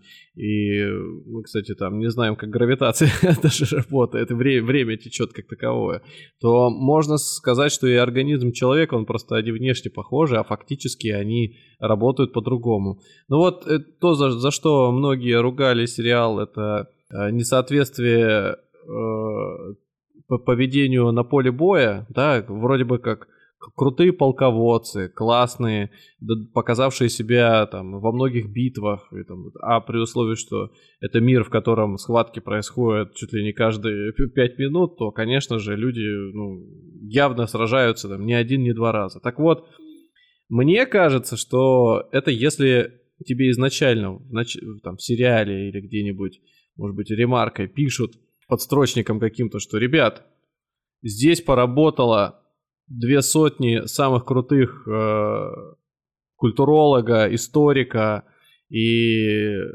реконструктора той эпохи, ну или, по крайней мере, похожей эпохи. Так что ждите, сейчас будет по-настоящему все четко и правильно. Тогда, наверное, можно подтягивать и притягивать людей за несоответствие. А когда это фэнтезийный мир, сказочки, наивные персонажи, э, которые создают, наверное, ну или там задачу такую вот сказку, историю э, рассказать. Ну, блин, какая хрен разница? Можно точно так же за уши притянуть, почему они не такие крутые полководцы. Но их битвы сводятся к тому, что взяли своих там 100 пацанов, стенка на стенку выставили, кулачный бой. Вот просто. А у них было 115 пацанов, ну и все, да. победили. Тактика да? заключается в том, что там я не знаю, больше успеть перед этим потренироваться, потяжелее доспехи надеть и быстрее запрыгнуть на лошадь, кинуть копье. Ну, какая тактика. Ан- ан- анжимания, пресс, э, бигат. Работаем, да. Анжу, анжумания. Анжумания, да. Да, э, ну, как бы Окей, возможно, с химическими элементами там какие-то вопросы в таблице Менделеева. Там, свой Менделеев другую таблицу бы написал, возможно. А, во-вторых, э, может климат. Может из-за климата отбрасывают постоянно цивилизацию назад, вот это вот большие зимы и все такое, сельскохозяйственное производство падает, там умирают э, какие-нибудь там люди, которые могли бы продолжать работать на благо науки. Но с другой стороны, в реальности у нас существует все по-другому. То есть, когда э, мы сравниваем, как развивается там на юге цивилизации и на севере, то есть выглядит так, что чем севернее ты живешь, тем больше тебе приходится вертеться для того, чтобы добиться успеха. То есть э, промышленный прогресс какой-то происходит скорее в более северных странах. Ну, это так, если вот очень примитивно э, рассуждать, потому что э, в какой-то стране, в которой нет э, какого-то комфортного, комфортных условий жизни, где ты можешь просто там, не знаю, овощи, фрукты снимать с грядок по 56 э, урожаев в год снимать, ну, тебе тяжело, тебе приходится э, изобретать какой-то современный, современную ирригационную систему, плуг какой-то интересный, мельницу приходится изобретать, чтобы перемалывать это зерно потом, чтобы не тратить ресурсы драгоценные свои, там, вручную это все молоть. Вот, то есть, в принципе, вот, допустим, когда заканчиваются так называемые климатические оптимумы, то есть это вот перед тем, как эпоха викингов началась в восьмом веке, в конце восьмого века такой вот период более-менее теплый, э, по-моему, если не ошибаюсь, закончился. Вот, э, людей сбросило с насиженных мест. Это одна из теорий, почему началась эта эпоха.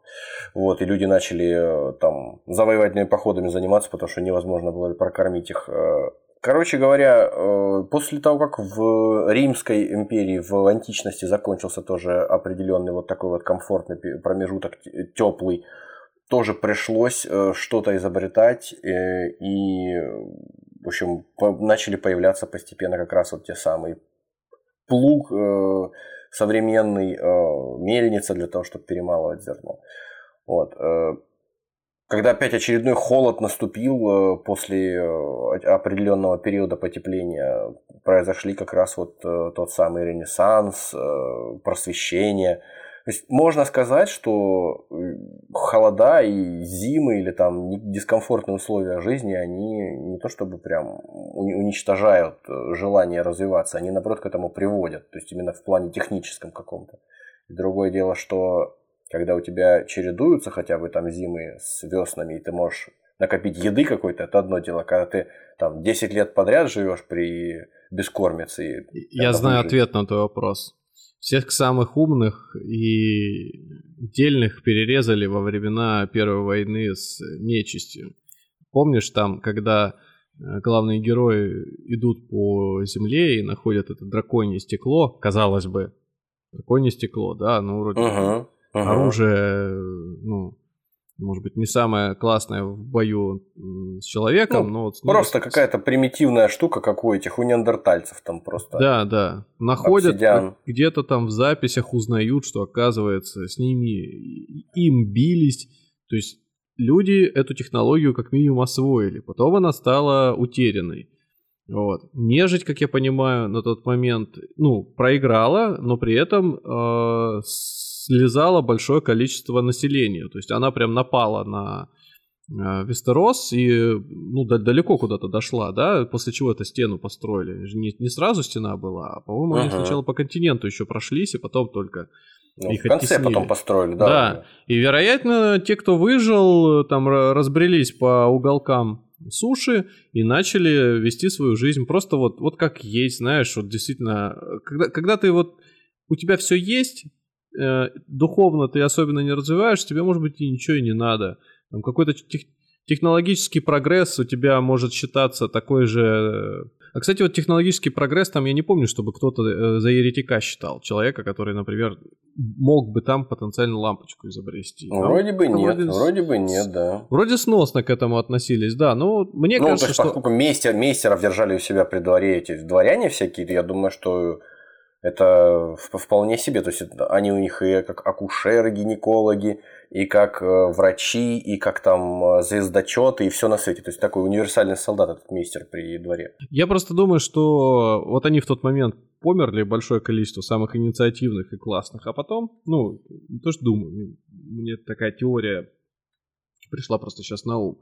И все, и после этого ребята там остались те, которые это вообще все не надо, и, как говорится, если у тебя семья живет и воспитывает тебя по своим правилам, то эти правила строятся просто на том, чтобы тебе было комфортно, сыто, сухо и тепло. Ну, чуть еще надо вообще, никогда не двигаться. Так может быть и все королевство. Оно какое-то, знаешь, ветхое. Оно как будто бы досталось по наследству, как старый дом, в который пришел жить не, не пришла жить не молодая семья, а снова старики заселились. И там же все вот эти вот э, правители, которые долго власть в руках не держат, отсюда и нет э, какого-то вообще вектора развития. Само, сам Вестерос, он очень обособленный. Все эти семьи и все эти там север, юг делятся по признаку э, географическому, во-первых, там, климатическому, э, и традиции у них отличаются, друг на друга они не влияют. Вот король приезжает на север к Старкам, да, и как бы кажется, что они вообще на него клали. Вот этот есть этот король, нет этот король, ему ну, да. да, есть такое. Он По не то, чтобы прям все падают на колени и все, и не встают, да, пока он поэтому не уедет. Что-то там куда-то двигаться, стремиться. Нас все устраивает, все хорошо, все сидят, эти консерваторы, традиционщики, и ничего им не надо. Не знаю, вот тут Просто высасывать из пальца то, чего нет, мне кажется, бессмысленно. Но вот так ну, вот сложилось. может быть, на самом деле, может быть, случится так, что в ближайшее время это уже все где-то вот оно э, накопились, накопились определенные предпосылки для того, чтобы это все случилось. И в ближайшее время это случится уже, там, допустим, где-то в интерфейле на севере там начнут разрабатывать какие-то паровые двигатели, потому что паровые котлы, потому что у них там, по всей видимости, никаких полезных ископаемых нету особенных, там холодно, противно, и никто там захватывать ну, да. север не будет. Если у них нет угля, у да, что, есть, что? У них есть геотермальные источники, на которых стоит Винтерфелл, там у них и этот самый, между прочим, у них же там э, зимний сад под стеклом, все такое. У них, То есть им, э, им, я чувствую, нужно какую-то промежуточную стадию э, опустить и сразу перейти на следующий уровень, когда у них... Ну, как у нас, э... вместо 4G, вернее, вместо 5G после 4G собираются сразу 6G устраивать. Ну да, да, да. А там, например, вместо двигателя внутреннего сгорания сразу атомоходы, чтобы появились. Вот возьмут свой этот... Ну, а... да греческий огонь, и на базе него будут, значит, э, станции электрические делать. Только вопрос, куда электричество применять. Ну да, да, действительно. Я думаю, что здесь э, это хороший повод для людей попиариться, которые от, к тем или иным наукам относятся и понимают, что вот, интересная тема, популярная. Обсудить и можно, это, да. Да, можно попытаться обсудить, прикрутить это. И сила здесь не в знании того человека, который пытается рассказать, а как должно быть, а сила скорее в произведении, которое смогло настолько мощно в себя вобрать различные аспекты человеческой жизни, что зацепило всех. И причем... Заставило задаваться такими вопросами, да. Да, причем настолько резво это сделала, что заставило усомниться даже. То есть люди, а вон оно как может быть, а вон как оказывается там человеческие Ну да, отношения, жизнь складывается. Это, это интересно. Это значит, ну, один человек смог вот такой вот вызов. Это значит, э, что действительно классная штука, классное произведение, что все действительно заинтересовались и стали об этом вообще разговаривать, вместо того, чтобы сказать, ну да, очередная там сказочка, да, е- едем дальше. Кстати, э, как за что хвалят Толкина? За проработанный мир и то, что впоследствии получилось, да, а, за основу просто взяли его произведение и стали штамповать э, клонов э, просто всех мастей, вариаций и любое Ну и произведение фэнтезийное, которое сейчас- Дублировать все его там Да, штампы, да, да. клише, да. И казалось бы сейчас, когда говорят слово орки, эльфы и ну Гномы. Это не, это не те, да, это не те гномы, которые были в фольклоре, это не те эльфы, которые были в фольклоре, а тем более никаких орков вообще не было. Ну да, сейчас, да, да. сейчас они воспринимаются как, ну, некий устоявшийся, может быть, образ в голове, и когда, э, ну, там, лю- люди, может быть, их себе представляют, не все с оглядкой на то, что они вообще у Толкина появились вот в той концепции, что это вообще расы, существ, которые живут или могут э, жить где-то вместе. То же самое здесь вот э, в Вестеросе. Это, по сути, то же самое э, человеческое общество, которое, ну, вот наше, например, если взять Европу, которая прожила без... Там же нет Китая, ну, вернее как, там вроде есть не- некая Азия, подобие Азии, но она никак не участвует. Она абсолютно э, отстранена, там даже разговоров не идет о том, что из нее товары доставлены, технологии какие-то. Мы же и если отсечем Азию, мы же тоже, по сути, остались без пороха, без э, э, керамики, да, в том виде, в котором она сейчас есть. Вот если мы их уберем, насколько наш следующий этап э, эволюции бы отдалился? Я не знаю. Без пельменей были бы, да, без фир. Да, да, да, да. Без Шелка. пороха, ладно, но без пельменей. Да, динамит э, тот же самый появился и... э, Александр такое Турчинский. Да. Вот же, собственно, на, на чем все строится. Вот этого здесь нет. И, э, возможно, что ты правильно говоришь. Прошу прощения, прошу прощения, Владимир Турчинский. Владимир, да. А ты, кстати, его, по-моему, второй раз уже за... А я не знаю, почему Александр, ну, Владимир, конечно. Да, только в прошлый раз ты, по-моему, забыл. И я, по-моему, на, на Ну, монтаже да, это дело. Просто тоже, да, не- некрасиво, некрасиво. Мы твой позор и возвращение оставим. Вот чтобы слышно. Короче, Да. неважно. Вероятно, да, там, а, если автор захотел бы вовлечь в эту историю, э, ну, по аналогии, да, Азию, которая бы принесла свои дары, то мы бы, наверное, видели бы тот самый аспект, по которого так и не хватает, э, эволюцию, да, этапы экономических э, отношений, ну и, может быть, социальных. Вот такой вот у меня спич получился, но Ну, что можно сказать? Конечно, это замечательная вселенная, о которой все хотят, э, по крайней мере, хо- хотели говорить э, беспрестанно и проводили всякие конференции, писали книжки не просто так, а потому что всех увлекло. Всех увлекло на, на сколько лет? Э, Почти на 10 лет. Люди этим жили, и совершенно разных э, социальных э, страт там люди смотрели и, и- и ждали, и фантазировали, там спорили по поводу того, как все будет развиваться, поэтому да. Но объединяет единственное, мне кажется, конечно, всех э, в этой истории, всех и фанатов то, что жить бы они там не хотели, сто процентов. То, что мы сейчас рассказали, наверное, еще дополнительный раз э, служит подтверждением того, что это максимально неприветливое место, Вестерос и, и вообще весь этот, как говорят, известный мир. То есть Вестерос вместе с Эссосом и всем остальным. То есть там, там чи- чи- чистой воды э, людоедство везде процветает, несмотря на то, что кто-то прикидывается цивилизованными людьми или даже какими-то западноевропейскими э, рыцарями. Тем не менее, штука э, чертовски классная, и тот, кто говорит о том, что я не двигался там в мейнстриме и не смотрел, когда все смотрели, и не, и не читал, когда там кто-то взялся читать, и не буду, ну это зря. Мне кажется, стоит попробовать все-таки, по крайней мере, попытаться. Не думаю, что пожалеть. мы не будем обсуждать э, сегодня концовку, это дело каждого. Это Понятно. наше дело, да. Понятно, что она, э, как вот, например, история про Азора Хая, про вот это пророчество, да, не соответствовала нашим ожиданиям, ну и шоураннеры многих разочаровали. Вообще, кстати, слово шоураннер, по-моему, появилось после того, как «Игра престолов» вышла. То есть очень много говорили про а, этих самых э, людей. Да, да, что вот они молодцы первые сезоны, первые 3-4 сезона их хвалили, на четвертом, пятом стали возникать сильные сомнения в их профессионализме, и в конце восьмого уже а, ну, все разочаровались. А разве они вообще профессионалы? Да что они на себя взяли? Короче говоря, э, у нас есть э, произведение, да, книга, которая состоит из... Не книга, вернее, а там а, как это правильно сказать, сага, да, которая состоит из многих книг. И есть сериал из восьми сезонов, который люди на себя осмелились, во-первых, принесли нам, нашли его. Я вот в жизни не слышал до того всего момента, ну, до того, вернее, момента, когда все вышло, про то, что есть отдельный жанр dark fantasy, в котором, собственно, все это и заворачивается, что это жанр более, что ли, реалистичный, менее такой... Сказочный сказочный, волшебный, такой, скорее больше 18+, нежели 6+, да, более серьезный, более взрослый.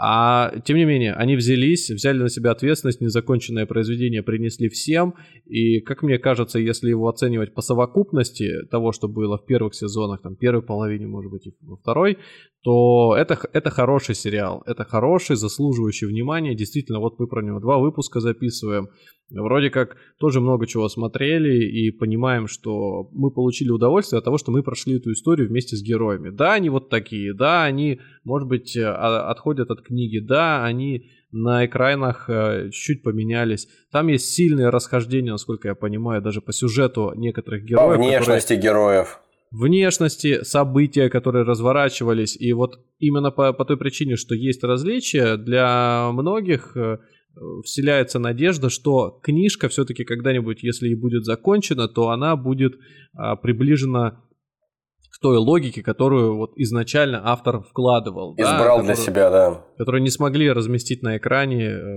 вот, создатели сериала. Поэтому, если вы не смотрели, и у вас достаточно свободного времени, чтобы каждую серию по 40 минут э, есть и потратить 8 сезонов своей жизни на то, чтобы все это пересмотреть, то мы вам этот сериал рекомендуем. Одновременно с этим, как и всегда, э, первый сезон, вот я лично свой опыт поделюсь, когда смотрел, мне сначала казалось, что за ерунда. Вот э, какие-то герои, очень много имен, меня сейчас нагрузят. Но постепенно, когда ты натыкаешься на поступки героев, вот допустим, перед ним стоит выбор, условно говоря, там и съесть бутерброд э, колбасой на язык или хлебом на язык. И ты задумаешься, как же он поступит. И он поступает третьим способом, который тебе даже не предлагали. И тут ты понимаешь, ага, вот оно, так можно было. Интересно. И, и так случается неоднократно. Тебя э, легко обманывает, тобой где-то манипулируют, тебя вставят в такие ситуации, которые вроде бы безвыходные, но они решаются довольно Изящно. Изящно, виртуозно, да, какие слова. Я со своей точки зрения, со своей стороны хочу сказать, что мне наоборот с первого сезона все максимально понравилось, и я даже не знаю, я, кстати, как раз вот после того, как первый сезон посмотрел, я сразу и книжку взял читать первую. Ну, правда, что-то как-то меня отвлекло. Мне понравилось, мне понравилось я первый ушел, сезон, но, но я но имею в виду, что сразу, вот эти вот, ты говоришь, сразу. многие, многие вот эти вот герои, безумное количество имен и всего остального. Первой серии, да, так и было. Первые вот э, почему-то даже вот да. даже мыслей таких не возникло. Я не знаю почему, но мне, видимо, просто вот именно, что называется, понравилось сразу, зашло, и я даже учитывая, что уже прошло, сколько получается, три года после того, как последний сезон закончился, я до сих пор помню очень хорошо, э, как зовут персонажей. То есть мне более-менее не приходится гуглить для того, чтобы кого-то вспомнить, как зовут там по имени и фамилии. Я вот. тебе так скажу, я запомнил всех, наверное, только к четвертому, пятому сезону, и то не сказать, что запомнил даже, а я имел представление, когда главные герои начинают о ком-то вспоминать, они называют, вот там, Петров. Такой-то. Такой, ага, Петров, значит, это хранитель моста, там, например, Иванов. Так, Иванов это значит э, на севере там, второй полководец после пятого дядькиного супруга, матери, жены, э, ага. внука. Так, есть. И, и все, и вот как-то складываться стало. А когда их не упоминают в течение целого сезона, то они, конечно, забывали. Вариса этого я вообще не понимал, что за лысый мужик ходит с какими-то пташками, разговаривает, бумажки в рукавах держит и э, этим лидером нации подсовывает. Думаю, как Варис, ну, думаю, ладно. Потом тоже третий, четвертый, пятый сезон, все, уже без него жить невозможно, уже понимаешь, что сейчас там э, два-три слова следующим шагом, значит, нужно обратиться к Варису. Ну, знаешь, как на работе. В этом отделе, значит, работает нужный тебе человек, который тебе ответит на один вопрос, в другом, значит, нужно позвонить, чтобы заработал первый. Так, так и здесь. Понимаешь всю цепочку связи, понимаешь, кто такой мизинец, кстати, про которого мы ничего не говорили. Тоже очень интересный э, да, человек. Да, да, да. И на самом деле, кстати, вот еще очень такой... Министр э, финансов и министр борделей одновременно. Да-да-да-да-да. Министр, да, удовольствий.